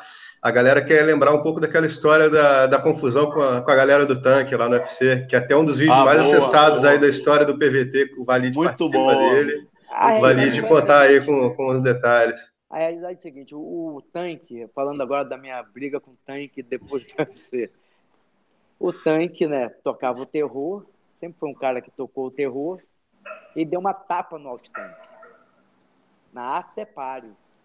Aí já ficou aquele tumulto, aí o pessoal arrancou bicho do lado da gente do outro. Eu não, não, teve papo, eu fui na direção do tanque, ele olhando para mim, olhando para ele, armei, ele armou, eu tum! Dei um socão na cara dele de frente. De frente. Entendeu? O cara devia ter, uns, aquela... devia ter uns 50 quilos a mais que você, né, Valdir? Não, 50 quilos a mais, mas tu lembra, dessa época era, porra, meu irmão, tá brincando, dessa época, porra, nasci pra guerra, né? Aí eu fui de frente, dei um socão, aí teve aquele tumulto, eu dei tanta sorte que um cara vinha pra me dar um, pra me, pra me dar um socão assim de lado, ele caiu na minha frente, eu, porra, nem gosto. Eu não gosto de briga, mas esse dia, pô, o cara bateu no meu treinador. Entendeu? e ainda coroa, né? Pô, o Austin coroa, legal, coroa, né? Tava cara? com 70 anos, 65 Porra. anos por aí, entendeu? Aí eu, pô, não podia admitir, né? Porque eu acho que tem que ter uma hierarquia. Numa guerra tem que respeitar os generais. E vocês encontraram, vocês se encontraram depois, Valide, assim, no ah, hotel? É, mas, é, mas morreu, né? Morreu, morreu, tipo assim. A realidade é que a bronca, quando vai às vias de fato, depois acaba. que nem você, você, Hugo, você, Eugênio, né, cara? O Hugo uma vez me contou uma história que eu achei muito louca, que hoje em dia a galera não tem noção do que era a guerra. Eu adoro ouvir essas histórias, né? Porra, guerra do, do que você você namorava você namorava uma, uma, uma, menina e ele namorava com a menina as duas trabalhavam na mesma loja meu irmão. E nós nos tu imagina tu imagina o gerente dessa loja no Rio do Sul que merda que ele estava metido falando sem saber. Do Hugo, uma bronca minha eu contei essa história até na KS agora. Que aí nós nos encontramos na escada rolante ele veio para cima eu e eu falei, pô, então vamos, quase vai para via de fato, ah, então vou marcar, então tá, então vou marcar. E um detalhe que ele não sabe até hoje, o Hugo não sabe até hoje, eu tava com o joelho arrebentado nessa época. E eu, porra, fui até o final daquela. Cara, eu era muito doido. Na realidade, eu era, porra. Eu, não, e aquela? Eu... E, e aquela que o Coleman, essa também é histórica ah, que o Coleman. Quando, o Coleman não, não, o, o, Hugo, é, o Hugo e o Carlão subiram no ringue e desafiaram o Cole para desafiar o Coleman. Ah, e o Coleman não entendendo também. nada. Aí tu subiu também, né, meu irmão? Porque Como na é nossa época a gente não tinha essa de peso. Tu lembra disso? Eu não queria saber, a gente não queria saber. Tu lembra do Gary Maia? Tinha cento e poucos quilos, pô. A gente não queria saber de peso, não, não tinha noção. Nós éramos sem noção. a realidade é essa a galera do Castle Grace queria, sair, queria abrir, lutar com qualquer um. Não tinha é. essa de peso depois que foi todo mundo melhorando, nós fomos cair na realidade que tinha que ter categoria de peso, mas na época não tinha, era guerra total. É. Por isso, quando eu vejo o Renzo agora querer dar uma de macho, Não, mas agora aqui, ó. Mas nesse. Ó, não, mas agora, agora vamos fazer justiça aqui, nesse aspecto também de, de, de pegar os caras naquela época Porra, o Renzo foi sujeito. O cara pegou Tatarov, Maurício Tatarov Smith. tava parado, porra. Porra, parado. Tatarov, Maurício fazer, Smith. e lutou um, um torneio de peso pesado Não, também, cara. Porra, então, porra. Foi pegar, foi, porra, foi pegar o Tatarov, tava parado, aí fez o evento aí, trouxe o cara pra perder, porra. Não... Pega os caras e avisa um mês antes da luta. Tu vai ver, essa luta dele lá no Japão, o, o a, a, vítima vai aparecer 20 dias antes, que não dá tempo a de vítima. treinar. Porque, porra... O Renzo eu conheço, eles são tão burros que eu conheço o meio operante deles. Eles esquecem que eu treinei com o Carson Grace, que conhece o DNA do outro lado da família inteiro. O Carson Grace me falava tudo. Olha, eles vão querer lutar na hora deles. Tu vai ver dessa entrevista, ele já vai berrar porque vai querer lutar amanhã. Entendeu? Porque ele é um fanfarrão, ele é um malandrão. O Renzo é aquele famoso malandro do, malandro do quebra-mar, que acha que todo mundo é otário. Só que com as redes sociais, ele não passa de um grande mentiroso. Porque, porra, ele chega a ser, a ser burro. O Renzo Grace chega a ser, a ser burro. Porque ele não sabe nem mentir. Ele é Agora, ó. tão grande que ele acredita na própria mentira. Aí quando você prova para ele que ele é mentiroso, ele fica, ele fica calado, fica o cara de otário. E vem cá, ali... tem, uma, tem, tem, uma boa aqui, só para não perder o. Sim, sim, por favor. Quem mandou a pergunta. O Ramon Lemos aqui, que está sempre acompanhando a resenha também, ele pediu para o Valide relembrar aqueles programas que ele participava do Sérgio Malandro lá, que tinha toda a discussão e tudo. Tem até hoje no YouTube. Isso, é, foi, foi, essas discussões são muito fáceis, porque você consegue provar quem é frouxo, entendeu? É muito fácil, porque pô, você disse, então tá, vamos assinar, tá assinado, é que vamos assinar essa luta? Que nem era na época. Como o cara já foi para outro lado, não quero mais falar, porque, porra. Mas Cara, eu sempre fui um cara pronto, tipo assim, naquela época, então, porra, o leão tava solto na savana. eu, eu, eu, morro de rir desse cara. Hoje, quando eu vejo o Renzo, eu achei ele um brincalhão, porque ele não tem moral nenhuma. Olha, poucas pessoas sabem disso, ele não negou. Ele não negou, pelo menos ele foi sujeito homem. Sujeito homem não, foi sujeito menos hiena. Aí. Porque é o seguinte. Porra, fez elogio ao cara. É, não, mas, pô, mas, eu lembrei que ele é vagabundo, porque ele foi falar que foi me ajudar. Mentira, ele falou pro Carlinhos o seguinte: quando eu tava treinando com o Carlinhos, que o Carlinhos é maneiro, pode falar, tô até com pena do Carlinhos, porque fizeram uma vagabundagem muito grande com o Carlinhos Grace. Porra, quiseram fazer o traído virar o, o, o safado e o traidor virar o mocinho. Vagabundo é, é muito louco, né? Mas vamos, vamos lá. Aí o Carlinhos chegou para mim: olha o Renzo não está acreditando em você, está vindo aí para treinar contigo, para te testar. Eu, porra, deixa vir. O, o, o Jorge Pereira estava machucado e tinha que arrumar outros sparring. Aí foi treinar comigo. Entrou na porrada. Saiu todo ensanguentado e falou, não, e foi para o hospital. Ele falou, não, não fui para o hospital, não, só fui limpar o sangue. eu falei para o mas ele não ligou, não, não, não, não, não mentiu, né? Não, não. Tipo ah, assim, foi, não... foi, até legal tu falar essa parada do Jorge Pereira, que deu uma polêmica. Não sei, pra, foi pra gente que ele deu essa entrevista, Gleitson. Eu não lembro o que, que foi que ficou no ar que o cara que ia entrar em 91 era o Jorge Pereira. O Jorge Pereira fez um vídeo dizendo que não foi é. ele. É. Não, não, não, não foi não. Não foi o Jorge, não, né? Não, não foi o Jorge. Jorge mesmo. Não, de jeito nenhum. Aquele que entrar no meu lugar, né? É. falou isso, eu falei, não, Jorge Pereira é meu camarada. Alguém falou até no meu Instagram isso. Uhum. Eu falei, não, não, Jorge Pereira é meu camarada, nem, nem, nem ele, não. Pode falar. Maneira a gente fala isso. Esse... É, não, é. eu falei isso, eu falei, não, não era ele. Que ele não. fez um vídeo Pô, esclarecendo, cara... falando, não fui eu, não fui eu, fez não. um vídeo de sete minutos esclarecendo não, isso. jeito homem, eu me dou muito bem com o Jorge, pra caralho. Inclusive, tu lutou eu com ele duas vezes, né? Vocês eram rivais, mas depois ficaram. Jiu-jitsu, é. é. Lá em Manaus, o caralho. Lutei com ele em Manaus, isso mesmo, lutei com o Jorge. Foi isso mesmo, lutei no Campeonato Brasileiro, eu, acho que o campeonato que eu fui campeão brasileiro, que o Renzo foi campeão embaixo, eu lutei com o Jorge também, se eu não me engano. E depois você fez uma super luta com ele em Manaus. Isso mesmo, pô, tem uma memória, hein? Foi verdade, Porra. verdade. Uma luta de meia hora, naquele calor que eu pensei que ia morrer quando acabou a luta. Essa luta foi muito engraçada com o Jorge, porque eu sempre gostei dessas coisas novas de, de, de pré-aquecimento. Eu sempre gostei de coisas, sempre, modéstia à parte, eu vivi à frente da minha época, porque eu sempre gostei de preparação física. Sabe? Eu ia tocar nesse assunto, eu ia tocar nesse assunto já. É, assessoria de imprensa, alimentação, vitamina, tudo. Aí, pô, tinha chegado um pré-aquecimento, um pré imagina, usar pré-aquecimento em Manaus. Manaus. Aí eu, quando eu botei um pré-aquecimento, quando começou a luta, parecia que eu ia pegar fogo. Já tava o calor daquele de monstro. Meu irmão, quando acabou a luta, parecia que eu ia morrer. Eu todo quebrado, todo. Agora, Valide, parada importante que você fala muito da preparação, mas uma coisa que eu falo que você foi o primeiro, que é muito importante para a galera que está começando o jiu-jitsu, não tem noção, e você realmente foi o precursor é a parada que foi revolucionária de colocar patrocínio no kimono. Eu lembro que só os Grace tinham lá o não, não, Company. Não, não, não, mas calma, deixa eu terminar a pergunta.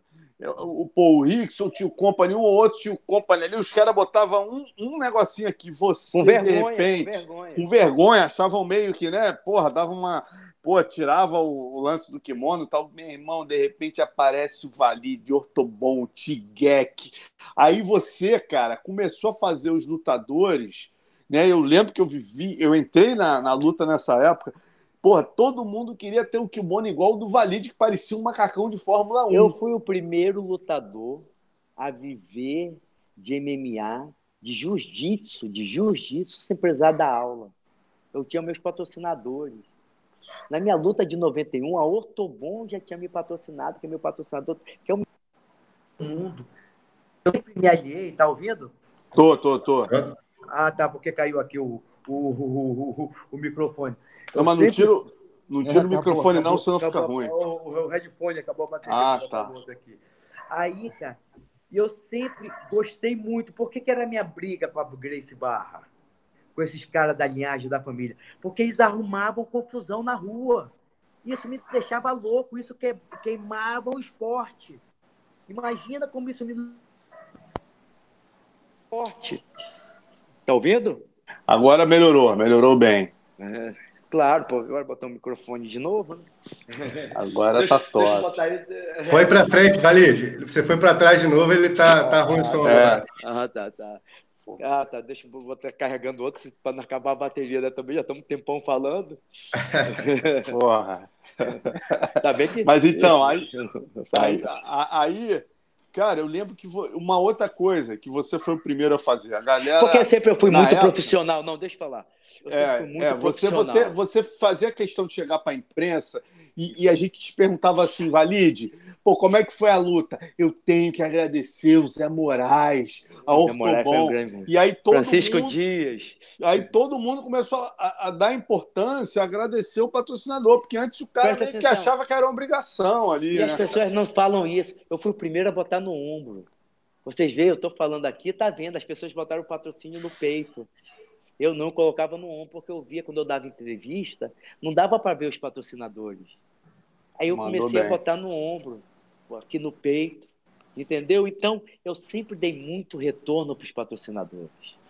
E quando é. que acontecia qualquer coisa que denegria a imagem do esporte, isso me deixava louco. Porque isso ia contra tudo que eu trabalhava incansavelmente que para mostrar ao mundo que nós lutadores éramos profissionais, que realmente treinávamos muito forte, que tinha preparação física, que tinha treino de jiu-jitsu, de boxe, de wrestling. E eu sempre procurei mostrar muito esse lado. E como os vagabundos, as hienas, daquela linhagem da Barra Grace, daquela linhagem, não é a Barra Grace, porque a Barra Grace hoje, coitada, é, experimentou do próprio remédio daquela linhagem. Entendeu? Que aquela cotovelada que o cachorrinho tomou é experimentar o próprio remédio, o próprio veneno, né? O próprio veneno. E eu sempre era revoltado com os caras por causa disso, porque eles queriam brigar na rua. Imagina, tem coisa pior para o esporte do que os seus praticantes brigarem na rua? Não. E eu era realmente totalmente contra isso. E eu, quando ia para os patrocinadores, eu falava: olha, é isso, é aquilo, olha, eu vou te mostrar que realmente precisa treinar, precisa ter uma vida regrada. Eu sempre tive uma vida regrada. Eu nunca gostei de vagabundagem. Hoje mesmo, o cara mandou para mim no meu Instagram, foi até engraçado.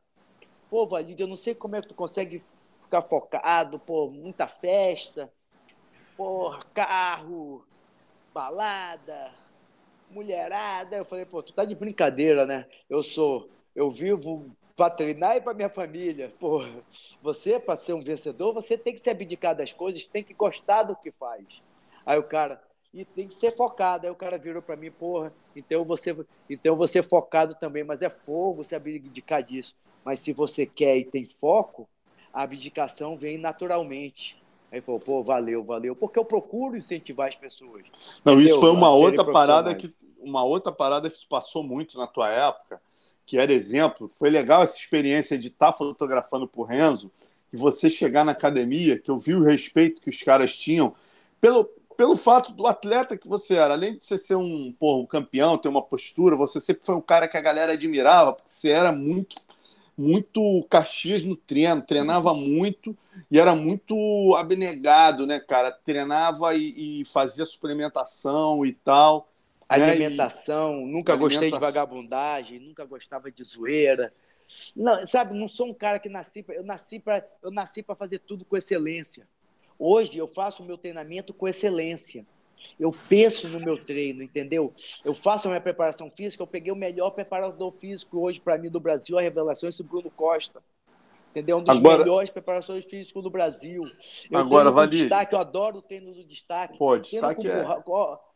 Eu tendo com Borracha, o irmão do Borrachinha, pouca gente sabe, o irmão do Borracha é um excepcional lutador de jiu-jitsu, não é bom. Ele é um excepcional forte que nem um cavalo.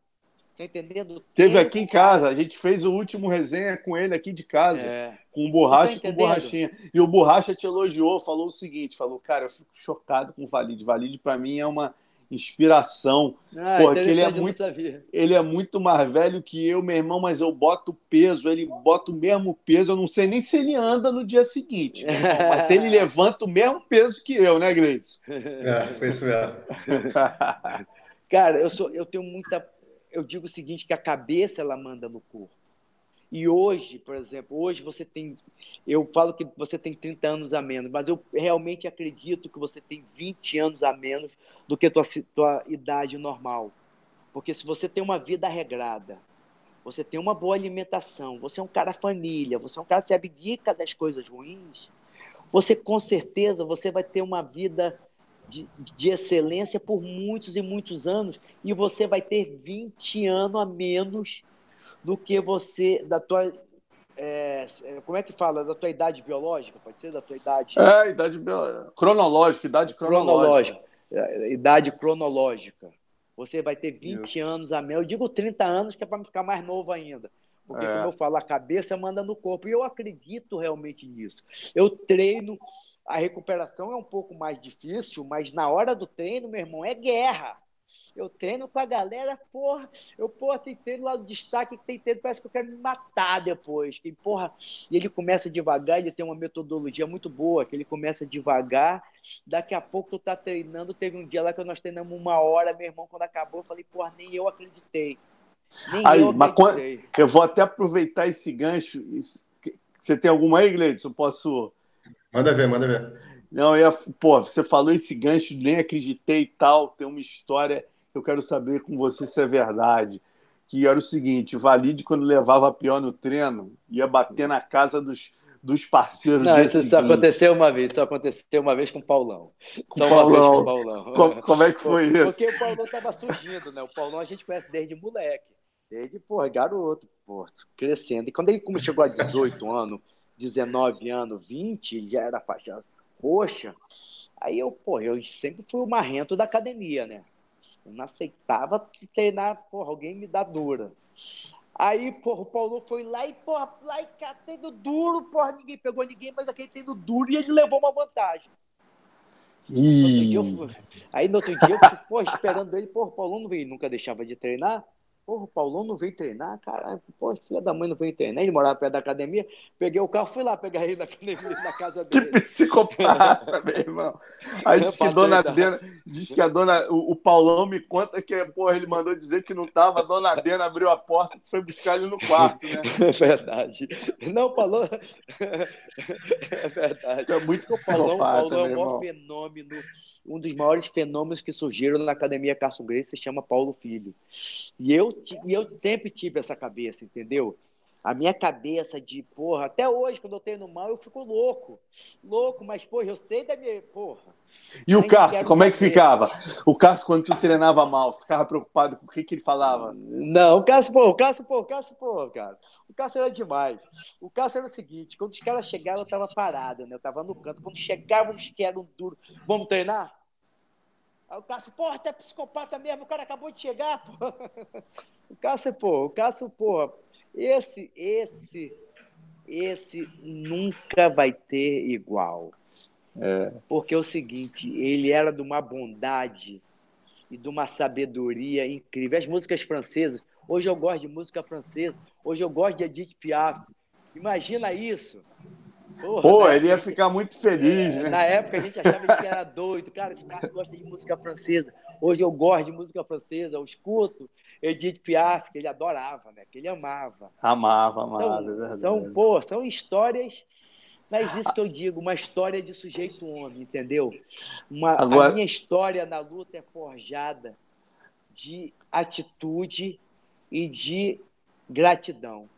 Agora, Valide, porque eu uma... falo sempre, a lealdade ela anda lado a lado com a gratidão. Não uhum. existe grato desleal. Às vezes, quando eu vivo com os traidores, ah, eu fui muito grato, eu morro de rir. Porque não existe gratidão com, de, com traição.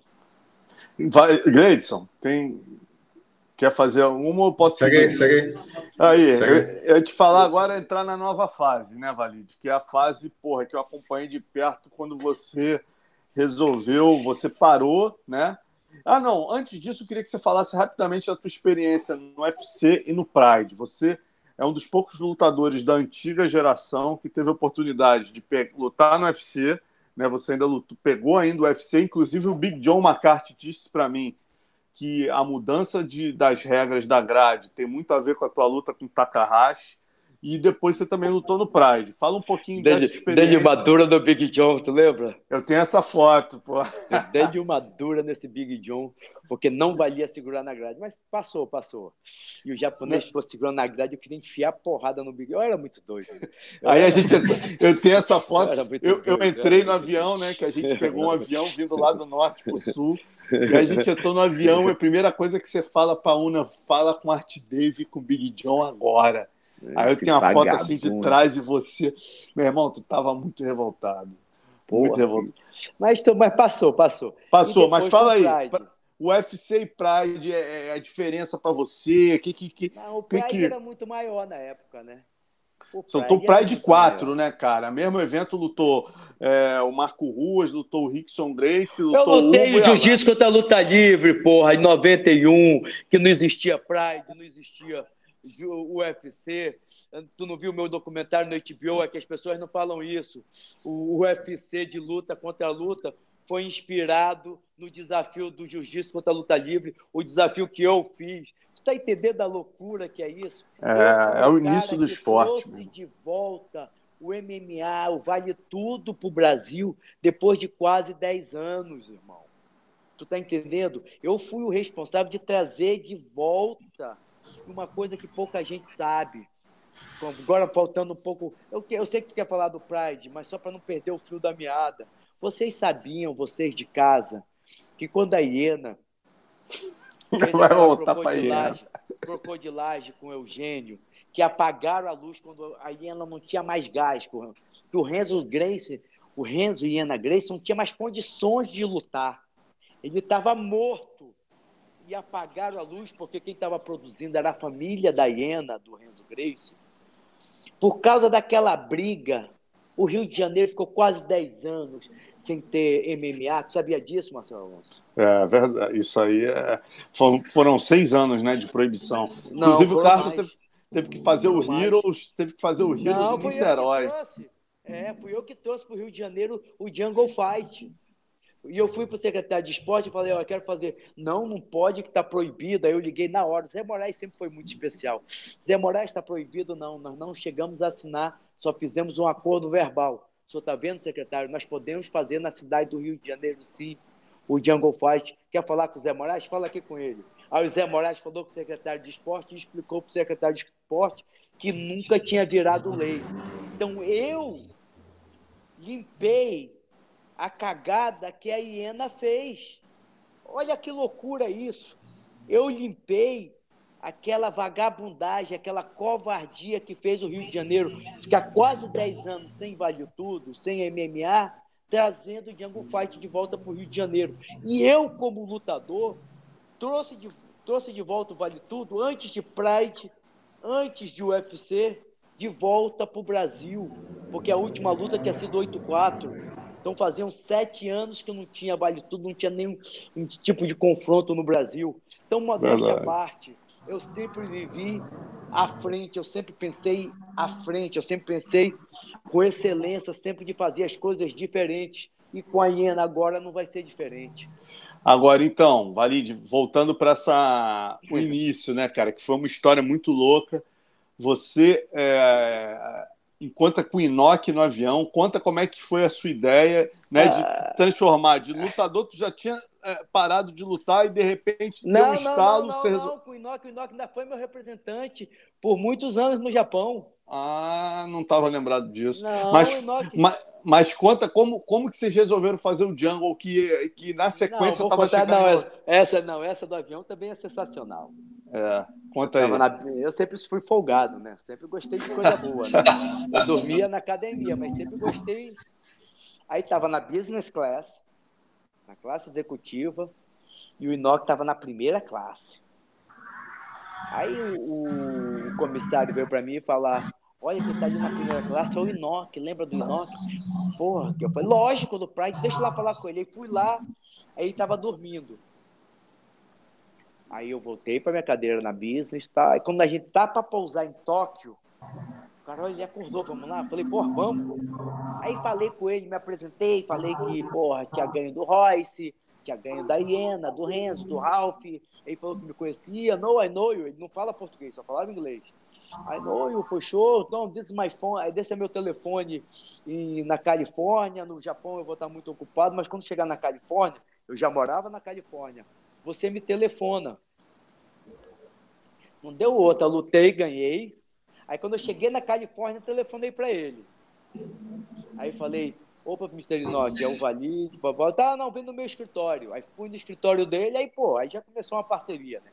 Aí começou a me representar, começou a me colocar no aí, me botou no Pride, Inoki Bombaê. Eu lutei todos os eventos grandes do Japão, todos. Tudo com ele. Aí quando chegou um tempo, já com 35 anos, ele gostava muito dessas coisas de coral, de, de environment, né? de preservação da, da natureza, do mico-leão dourado. Eu cheguei para o disse, vamos fazer um evento no Amazonas para chamar a atenção do mundo para a devastação da floresta amazônica, porque se nós não fizermos nada, daqui a alguns anos vai ser destruída. Isso não era nem moda, isso era anos no, era 90. Não, Dois, não, desculpa, 2000, 2000. 2002. 2002. 2002. 2002, 90. 2002. É, vai acabar. Aí o Inoki, tá bom, vê o que você quer, vê o que você quer fazer. Aí eu fui para lá, armei já com uma galera, com o empresário, com o Mário Junho, lá no, no Amazonas, o Amin Aziz me ajudou. Aí o Arthur ajudou também, se eu não me engano, na época, estou Vigil Neto, que é o atual prefeito. Aí falei, vamos fazer, Mr. Inoki? Aí pronto, fizemos na Ariaú Tower, no meio da floresta. Era para ser um evento para chamar a atenção do mundo da floresta amazônica. Aí, por no primeiro evento que a gente passou no Sport TV ao vivo, foi uma explosão de audiência. Nós fomos líder em todos os canais, fomos líder no Japão, foi transmitida para o Japão. Aí começamos a fazer. Aí fizemos segundo, terceiro, aí no quarto ele saiu. Ele falou: ah, meu sócio no Japão falou que você está crescendo muito e vai atrapalhar nossos negócios no Japão. Cara, mas aí, Valide, a, é, a loucura desse evento é algo indescritível, né, cara? Você pode fazer sempre você, coisas históricas, porra, né, Marcelo? Eu não irmão, fazer nada normal, né? Aí, você levou o meio da luta inteiro para dentro da floresta amazônica. Porra, Paulão, eu lembro Marcelo Tigre, todos os poderosos da luta, tu botou Paulão, no barco. Tá, não, loucura, Porra, loucura, loucura. Botou todo mundo lá, levou o Carson também, Lioto. Oh. Porra. Não, foi... pô, Jacaré, Lioto Matida, Fabrício Verdun. Só nesse evento eu acho que lutou dois ou três campeões do UFC. Que ainda não Napão, eram nem campeões. Napão também.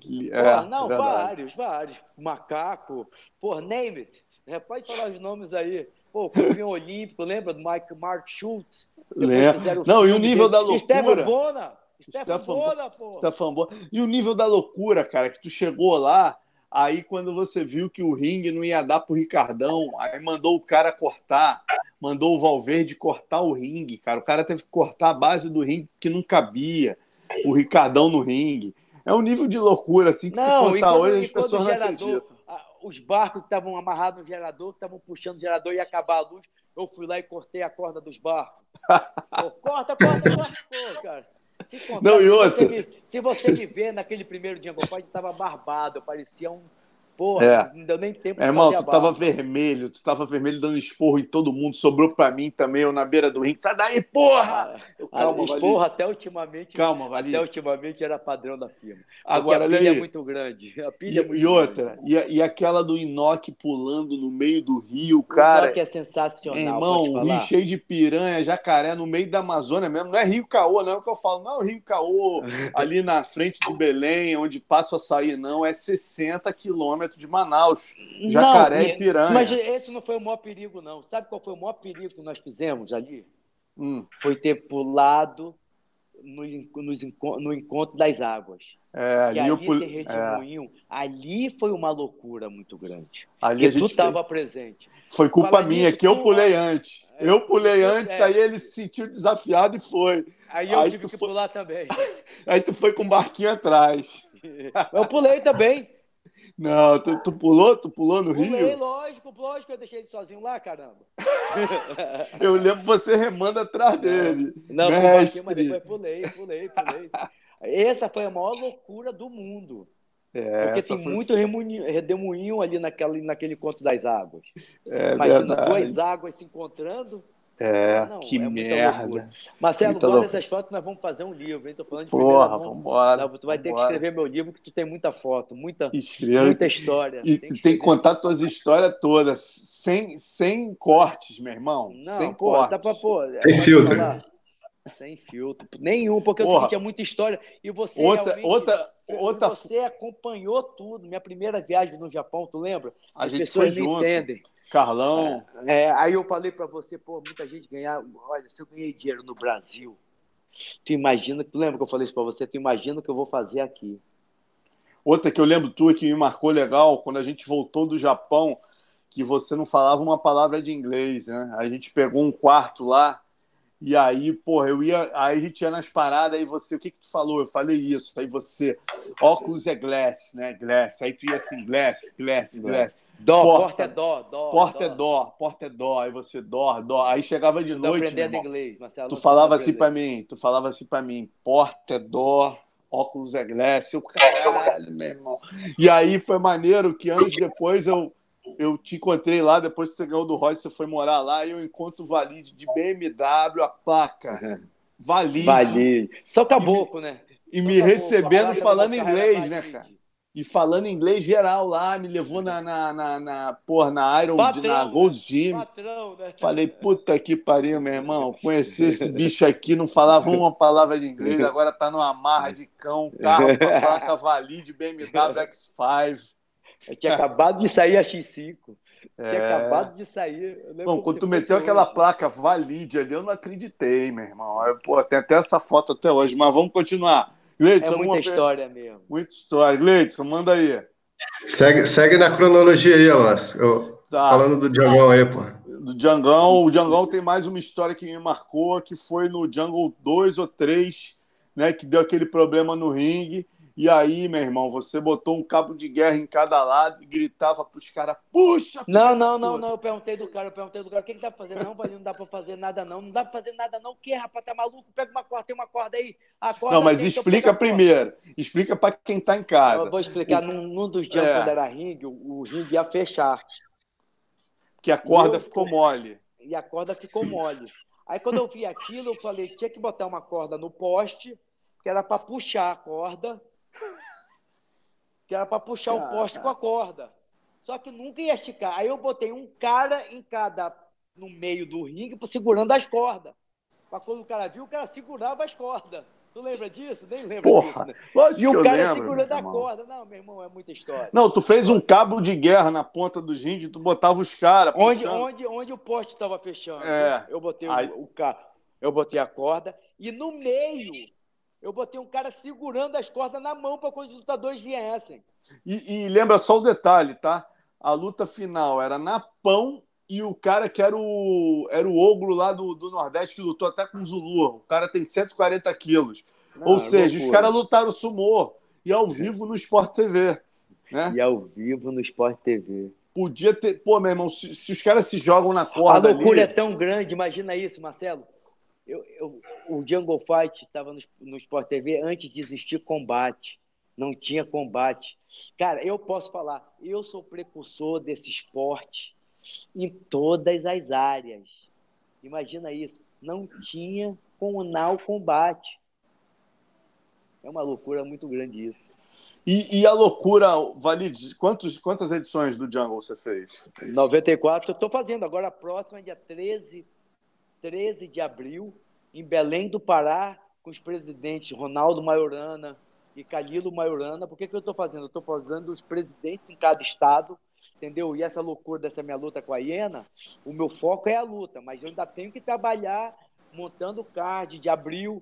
Estou fechando Cutia, tive com Herculano Passos, deputado Herculano Passos, com o prefeito de Cutia, para a gente fazer em Cutia. Por isso que é uma loucura, por isso que eu tenho que fechar logo essa luta. Entendeu? Tem que fechar logo isso. Não pode passar de maio e junho essa luta. Não pode. É, né? Então, aí, o que, que você diria? O que, que, que aconteceu, Valide? Você, eu lembro que pô, durante muitos anos, né? É disparado o Jungle, é o evento que tem mais edições no Brasil é, 90 e tanto, e, e, vários anos você fazia pô, praticamente um evento por mês, né? Não, que cheguei que... a fazer 16 eventos, 16 Caraca. eventos no mês. A economia, né? Que a economia Não. caiu, a gente segura a onda, é normal. Normal. E você acha que, tá que, que, que precisa tá mudar tá para alavancar Não, o nosso economia, mercado? Irmão, economia, teve negócio da comissão atlética, que eu também nunca concordei, entendeu?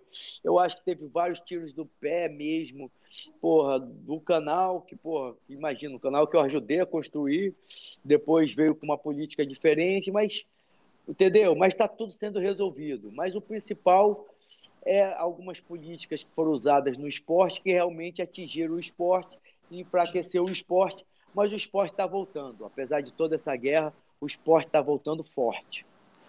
Agora ah. mesmo, o novo, o novo tem o Thiago Lobo em São Paulo, tipo assim, as coisas estão voltando forte.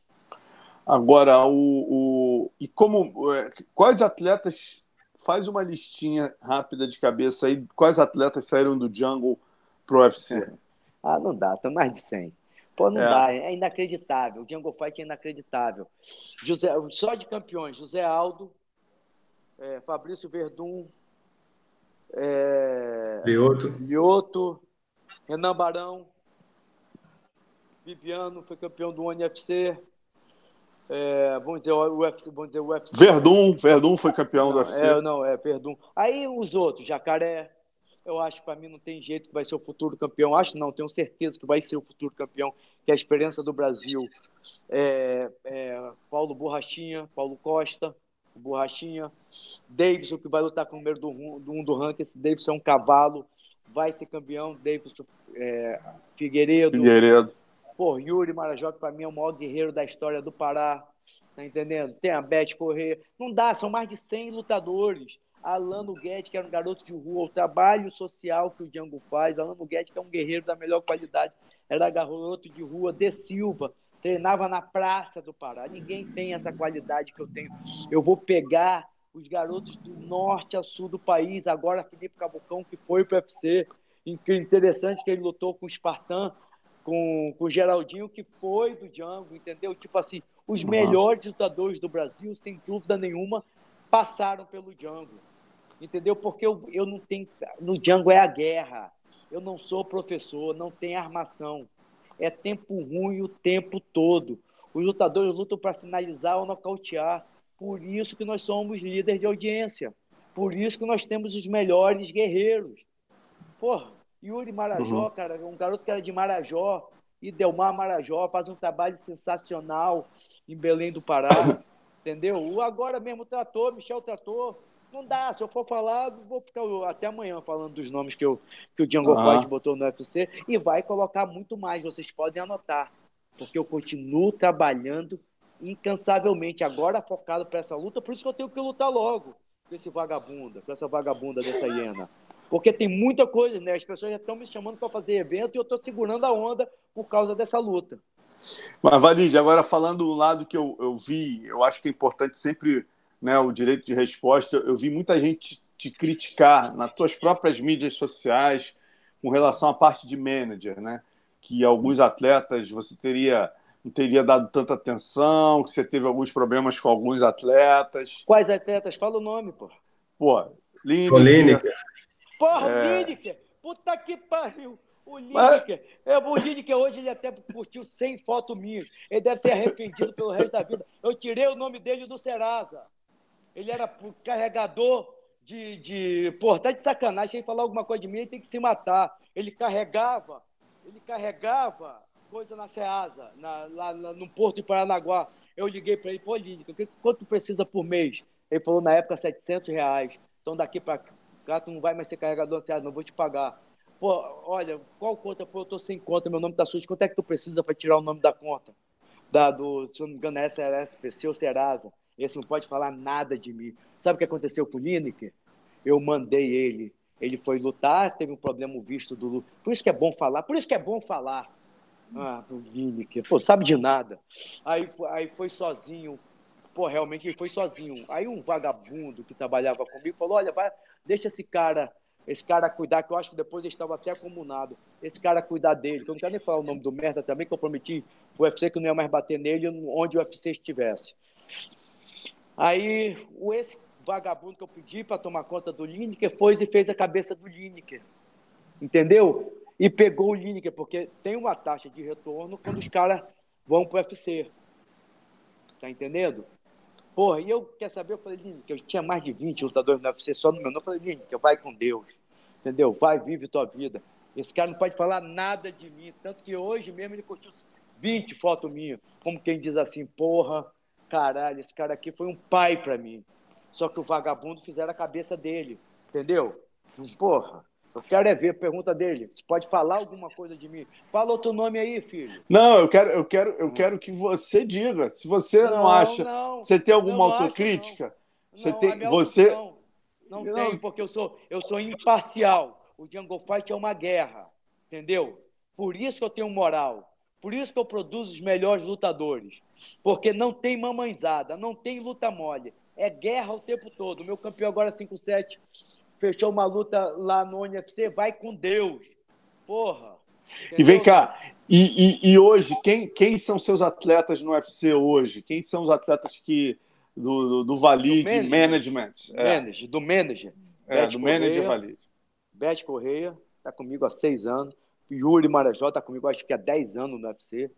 Pô, Yuri faz um trabalho sensacional em Belém do Pará. Davidson Figueiredo, Paulo Costa, Alano Guetti, Felipe Cabocão. Pô, pô, é foda falar para falar os nomes, que aí eu vou esquecer mais gente. Cabocão. Pô, Amanda, Amanda. Ribas. Amanda tocou aqui. E. Amanda Ribas. Voltou, voltou? Ah, tá, vamos lá. Voltou, voltou, voltou. voltou. Amanda. Amanda. Uhum. A, é, pô, Amanda, Amanda Lemos. Entendeu? Quem, quem, quem mais? Porra, cara, que foi. Pior que eu fiquei tanta gente que eu esqueço, pô. É, mas tá, porra, é uma galera, né? E, e como é que você viaja com eles ou não? Eles têm a equipe deles, você cuida do management é, daqui, nem, nem, não necessariamente você viaja com os atletas? Não, sempre, nessa, agora tenho viajado com todos. Tenho viajado com todos, entendeu? Até por estar menos no UFC, ou com menos, menos evento, então tenho viajado com todos. Tenho, dado, tenho, tenho focado muito nesse lado de management também, com borrachinha ah, que deve lutar pelo cinturão. Até uma curiosidade, Valide, nossa, como jornalista. Como que funciona? Por exemplo, vamos lá. É, vamos lá, Bete Correia ou Borrachinha? Você recebe um telefonema do Sean Shelby, como é que é? Não, Você, eu perturbo, vocês negociam? Não. Ah. É, é, né, negocio, lógico, tudo. Pô, Aí você... pô, tem que lutar, pô, vamos lutar. É, é guerra menos, irmão. Uhum. Quer que eu te fale, pô, cara, tu sabe, porra. Não, rapaz. Mas você, fala, você fala pro é. Borrachinha que o adversário dele tem dois braços e duas pernas, ou você dá, faz, ajuda a fazer o caminho ali? Não, Borrachinha, então, puta que pariu. Eu falei ontem pro Sean, Sean, manda o pior que tu tiver, eu quero o mais duro que tu tiver. Falei ontem para ele, manda o mais duro que tu tiver. Porque o Bahia vai enfiar a porrada. E Pô, ele pegou o mais duro mesmo, né, bicho? Uhum. Joel Romero. Meu irmão, Joel Romero. o que, que, ele, que ele pegasse quem? Eu não entendo vocês. Porra. Não, Valide, mas a, a, minha pergunta, sério mesmo, a pergunta que eu te fiz agora era no sentido mesmo de entender a logística. Quem é jornalista aqui, a gente não, não, não entende como que, por exemplo, ah, ligou e tal, como é que é a negociação? Não, eu tenho, uma, eu tenho um escritório, eu tenho um escritório que toma conta de toda a parte legal, entendeu? Toma conta de toda, faz os contatos burocráticos. Eu sou o que ah. fecha o negócio. Não, eu tenho um escritório, pô, senão não dá nem para me treinar.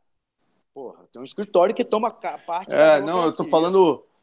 É, é, fica de olho ali no ranking, às vezes, né? Pô, pede luta, às vezes tem que pedir luta também, né? Não, tem que pedir o tempo todo, pô. São, porra, muita gente fica muito tempo sem lutar, é uma guerra. Todo mundo sabe disso, é uma guerra, o UFC é uma guerra. Pô, mas é maravilhoso, é. o UFC é demais, eu amo o UFC. Porra, é o, é o que veio para porra, para mudar o esporte, mudou o esporte. Tirou de no Rudes Bar para MMA. Pô, sou fã número um do UFC. Tem vagabundo que, que é do próprio. que não entende isso. Eu faço meus atletas para lutar no UFC, eu não trabalho com outra empresa. Porque para mim é a melhor do mundo. Disparado é o UFC. O Valide, é, você sempre falou né, que o Jungle é essa plataforma de lançamento para o UFC, até para os outros eventos e tal. E o Bellator agora, por exemplo, vem colocando os caras mais veteranos para se enfrentarem, né? Você tem uma ideia de fazer isso no Django ou não? Ou vai continuar só Django, lançando lógico, lutador? Lógico, não, lógico, lógico. Pintou essa, essa nova ideia também, de botar alguns veteranos no Django. Eu estou trabalhando isso que é o Django Legends, que, é, que ia ser com a Iena, né? Vou ver se a Iena... A realidade, eu, eu, não, nem é, nem ia ser com a Iena. A minha luta com a Iena vai ser a revanche do século o Leão contra a Hiena, Valide Mail contra Renzo Grace. Esse é o nome do evento. Yeah. Mas tenho sim, mas tenho sim uma, uma ideia de botar pessoas mais é, veteranos para lutar. Pelo menos uma luta por Jungle Fight. Devo, devo colocar o, o pô, que é, do, que, é, que é do Vale Tudo, tempo do Vale Tudo. Tá treinando, que tá treinando bem. O, porra, treina lá com a gente no destaque. Claudionor Fontinelli? Fontinelli, Fontinelli, Fontinelli Claudionor Fontinelli. É, pô, lutou entendeu? com o Rei Zulu, meu irmão. É, não, lutou pô, com Anderson Silva e com o Rei Zulu. Eu, eu vou te ser sincero, eu ter voltado a treinar mudou muito o Valide, entendeu? A realidade é essa também. A Iena fez põe um bem para mim, porque eu tenho mais contato com os lutadores. Eu não tinha mais aquele contato. Porra, eu viajava, porra, ficava no quarto sozinho. Porra, quando alguém ia viajar, vai, vou para lá, quero ficar, porra, alugar carro, quer ficar? Tá bom, pega outro quarto aí para vocês. Aí o primeiro aí foi o Alan. O Alan, a gente foi assistir, acho que foi a luta do Borrachinha. É, foi a luta do Borrachinha. Aí eu falei, Alan, ah, mas eu vou ficar no teu quarto. Alan Nuguete. É, Alan Nuguete ficou, pô, me diverti pra caramba, depois já ficou o, o, o Borrachinha, entendeu? Hoje eu tenho um convívio com os caras de parceiro. Não é mais aquele cara que, porra. O tá empresário que tem uma distância, é. né? Não, porra, hoje os caras são meu, meu parceiro. O Borrachinha acabou de me ligar, o Borrachinha. Agora, quando caiu a linha, eu era o Borrachinha. Entendeu? Tipo assim, porra, a gente tem uma, uma relação nota mil. me voltei a ser aquele cara, entendeu? Aquele cara maneiro, aquele, porra, aquele lutador, tá entendendo? Que tem um espírito lutador. Porque realmente, quando você põe o dinheiro na mesa, aquele, você é o empresário mesmo, porra, é uma guerra, irmão. A guerra é enorme. Então, Como é que você vê, Valide, essa, essa luta do, do Borrachinha, cara? Pô, essa Borrachinha vai ser sensacional. Tudo, tudo certo, o Joel, porra, vai ser a luta histórica. Eu acredito que o Borrachinha vai ser o que eu fui no jiu-jitsu. O neck, a mudança. Tu lembra que eu, vocês sei que vocês lembram, dizia que existia uma, duas fases no jiu-jitsu, até Valia de Ismail e depois de Valia de Ismail. Eu vou falar isso, vai ter duas fases no MMA, até Paulo Borrachinha e depois de Paulo Borrachinha, porque ele é profissional, ele é psicopata, ele é focado e determinado. Eu nunca vi um cara como ele. E eu acho. Eu e tu acha. Como é que você vê o futuro dele, Valide? Porque o Dana já acabou de anunciar a Dessânia com o Whittaker pelo cinturão interino, né? Não, com o Whittaker, não, não, com o Gastelum. Com Gastelum. Com o Gastelum. Como é que a você vê? É fazer uma luta e depois esperar pelo campeão, para lutar com o campeão. Ah, eu sei que tu vai e, dizer, não, mas ele vai lutar com, com. Aí vai ter o Whittaker com o vencedor dessa luta. A nossa ideia é depois a lutar com o vencedor do, dessa luta, a vencedor do Whittaker com o vencedor dessa luta, o Borrachinha esperar. E, e, se, então, e se então, o jacaré, o jacaré hoje é o número dois. Se quiserem casar jacaré com borrachinha, hein? E depois, e depois for o, o cinturão, eu adoro jacaré, mas bring on. Bring on. Caraca, uma disputa, a, a final do Jungle para definir o, quem vai. De novo, de novo, José Aldo e Moicano. Porra, era Jungle Fight. Moicano é verdade. É, é que vocês esquecem, não sei, tá entendendo? As pessoas têm memória muito, muito curta. Até que tu tem uma boa memória. Mas, porra, é cada. Porra. É muita luta, Valide. É muita são luta. muito lutadores, porra. É. Entendeu? Porra, é, é uma loucura, cara. O trabalho que eu fiz como de, de incentivar o esporte, de dar oportunidade, é, é, é, nunca ninguém fez o que eu fiz no Brasil. Como produtor de evento, dando oportunidade. Nunca ninguém colocou a quantidade de lutadores que eu coloquei no UFC que passaram pelo Jungle Fight. Sem dúvida, isso aí é indiscutível. Aquele cara que lembra que perdeu do Montanha, que tá dando um show, o John Walker, lutou o Jungle, pô. Johnny Walker lutou o Jungle? Lutou, se eu não me engano, foi aquele o azarão que o cara deu um socão, ele caiu logo em seguida, mas foi um acaso, tipo assim, um nocaute. Se eu não me engano, foi o Johnny Walker, se eu não me engano. Mas ele lutou o Django, Johnny Walker. E se eu não te... me engano, cara, se eu não me engano. Mas eu acho uhum. que eu, deixa eu ver, vê aí logo no teu Google, vê logo aí. deixa eu ver aqui, deixa eu ver aqui. vê logo aí, deixa eu dar uma olhada. Se o John Walker mesmo. Manda aí, Gleice. Ô, Valide, uma, uma, uma clássica sua também era quando você estava fazendo o Jungle, você falou pra gente que no Jungle não tem essa de amarrar, se o cara, se o cara perder é, lutando para frente, ele vai voltar, e que se você fosse lutador, você, ainda você não lutaria o Jungle. Ah, essa é, lutasse, essa é clássica. E se lutasse... Pô, ainda bem que eu carreguei o outro, hein? E se lutasse... E se lutasse... É, se perdesse lutando, ganha, é, como é que eu falei, cara? Nem lembro. Se é perder lutando para frente, volta. Se ganhar é, amarrando, não volta. E que se fosse. Pô. E que se você fosse não. o lutador, você não lutaria no Django. Ah, Pode... isso é sacanagem. Isso é... Pô, fala aí, Valide. Tu falou, porra. É Aqui, ó. É verdade falei, mesmo. Mas, mas, mudei já. Mas já... tá mais soltinho agora, né? É, lutou, não lutou. Ele perdeu pro Henrique Silva Lopes no Jungle Fight 88. E depois 2016. Jungle, não. Põe o, põe o fone para frente aí, Varejo, o microfone. Ah, é, é. E depois ele voltou a lutar o Django? Não. Não, não lutou, não. Fight é Só... é incrível, né? Esse Jungle Fight é incrível, né? Jungle Fight é incrível, cara. Não tem o que falar. Não tem o que falar. Agora eu quero saber. Se matar. Ó, já Mas, quase pô... duas horas aqui, ó, pra gente terminar.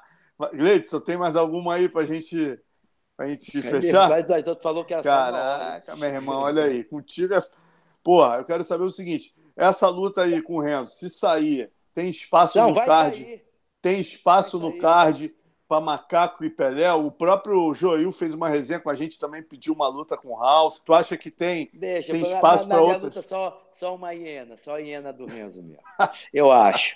Agora, Macaco e Pelé, eu quero essa, eu quero essa.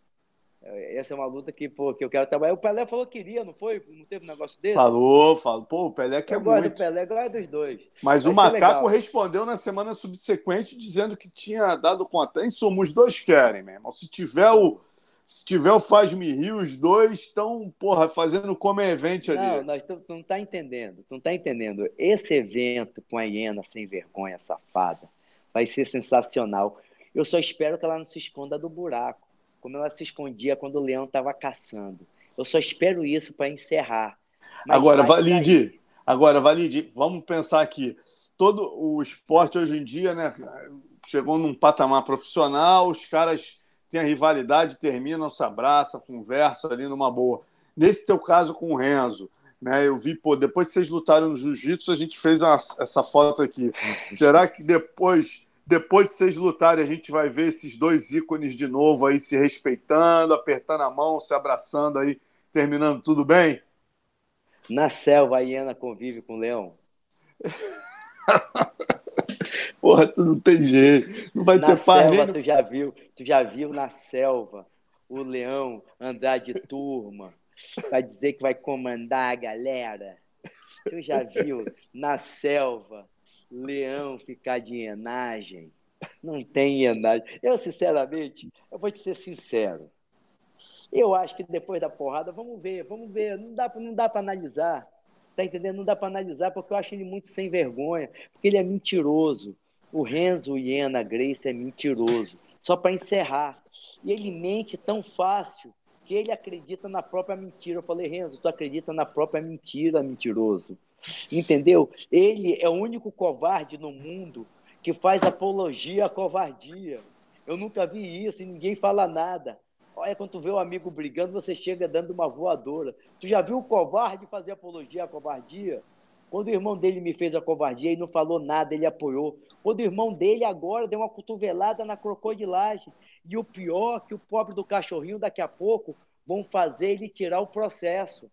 Anota que eu estou te falando. Agora vamos botar panos quentes. Na hora ninguém fala nada, mas já, dá, deve, já, dá, já deve estar tá tendo uma pressão enorme em cima do cachorrinho para botar panos quentes. Entendeu? Eu espero que o Carlinhos Grace, depois que falaram dele, aquela carta que mandaram absurda, entendeu? Que porra, que pelo amor de Deus, ele tem uma postura e não amarele porque porque fizeram com o Carlinhos foi a maior covardia do mundo. O traído, quiseram botar o traído ser o culpado e o traidor o herói. É isso aí, Valide. Porra, foi a. Batemos recorde, né, Gleice? Como a gente esperava. Pô, ainda Resenha com o Valide. Vamos parar por aqui, Pô, senão. Não, mas vamos parar. cedo. É, um não. De... Vamos, vamos fazer outra depois, depois da luta a gente vai fazer outra, com certeza. Em breve. Valeu, Ismael. Obrigado, meu irmão. abraço, abraço, Gleidson. Tudo de bom para vocês. Valeu. Valeu. Valeu, galera. Um abraço. Acompanha lá no meu Instagram. W-A-L-L-D-J-F-C. Valeu. Valeu, Ismael. Valeu.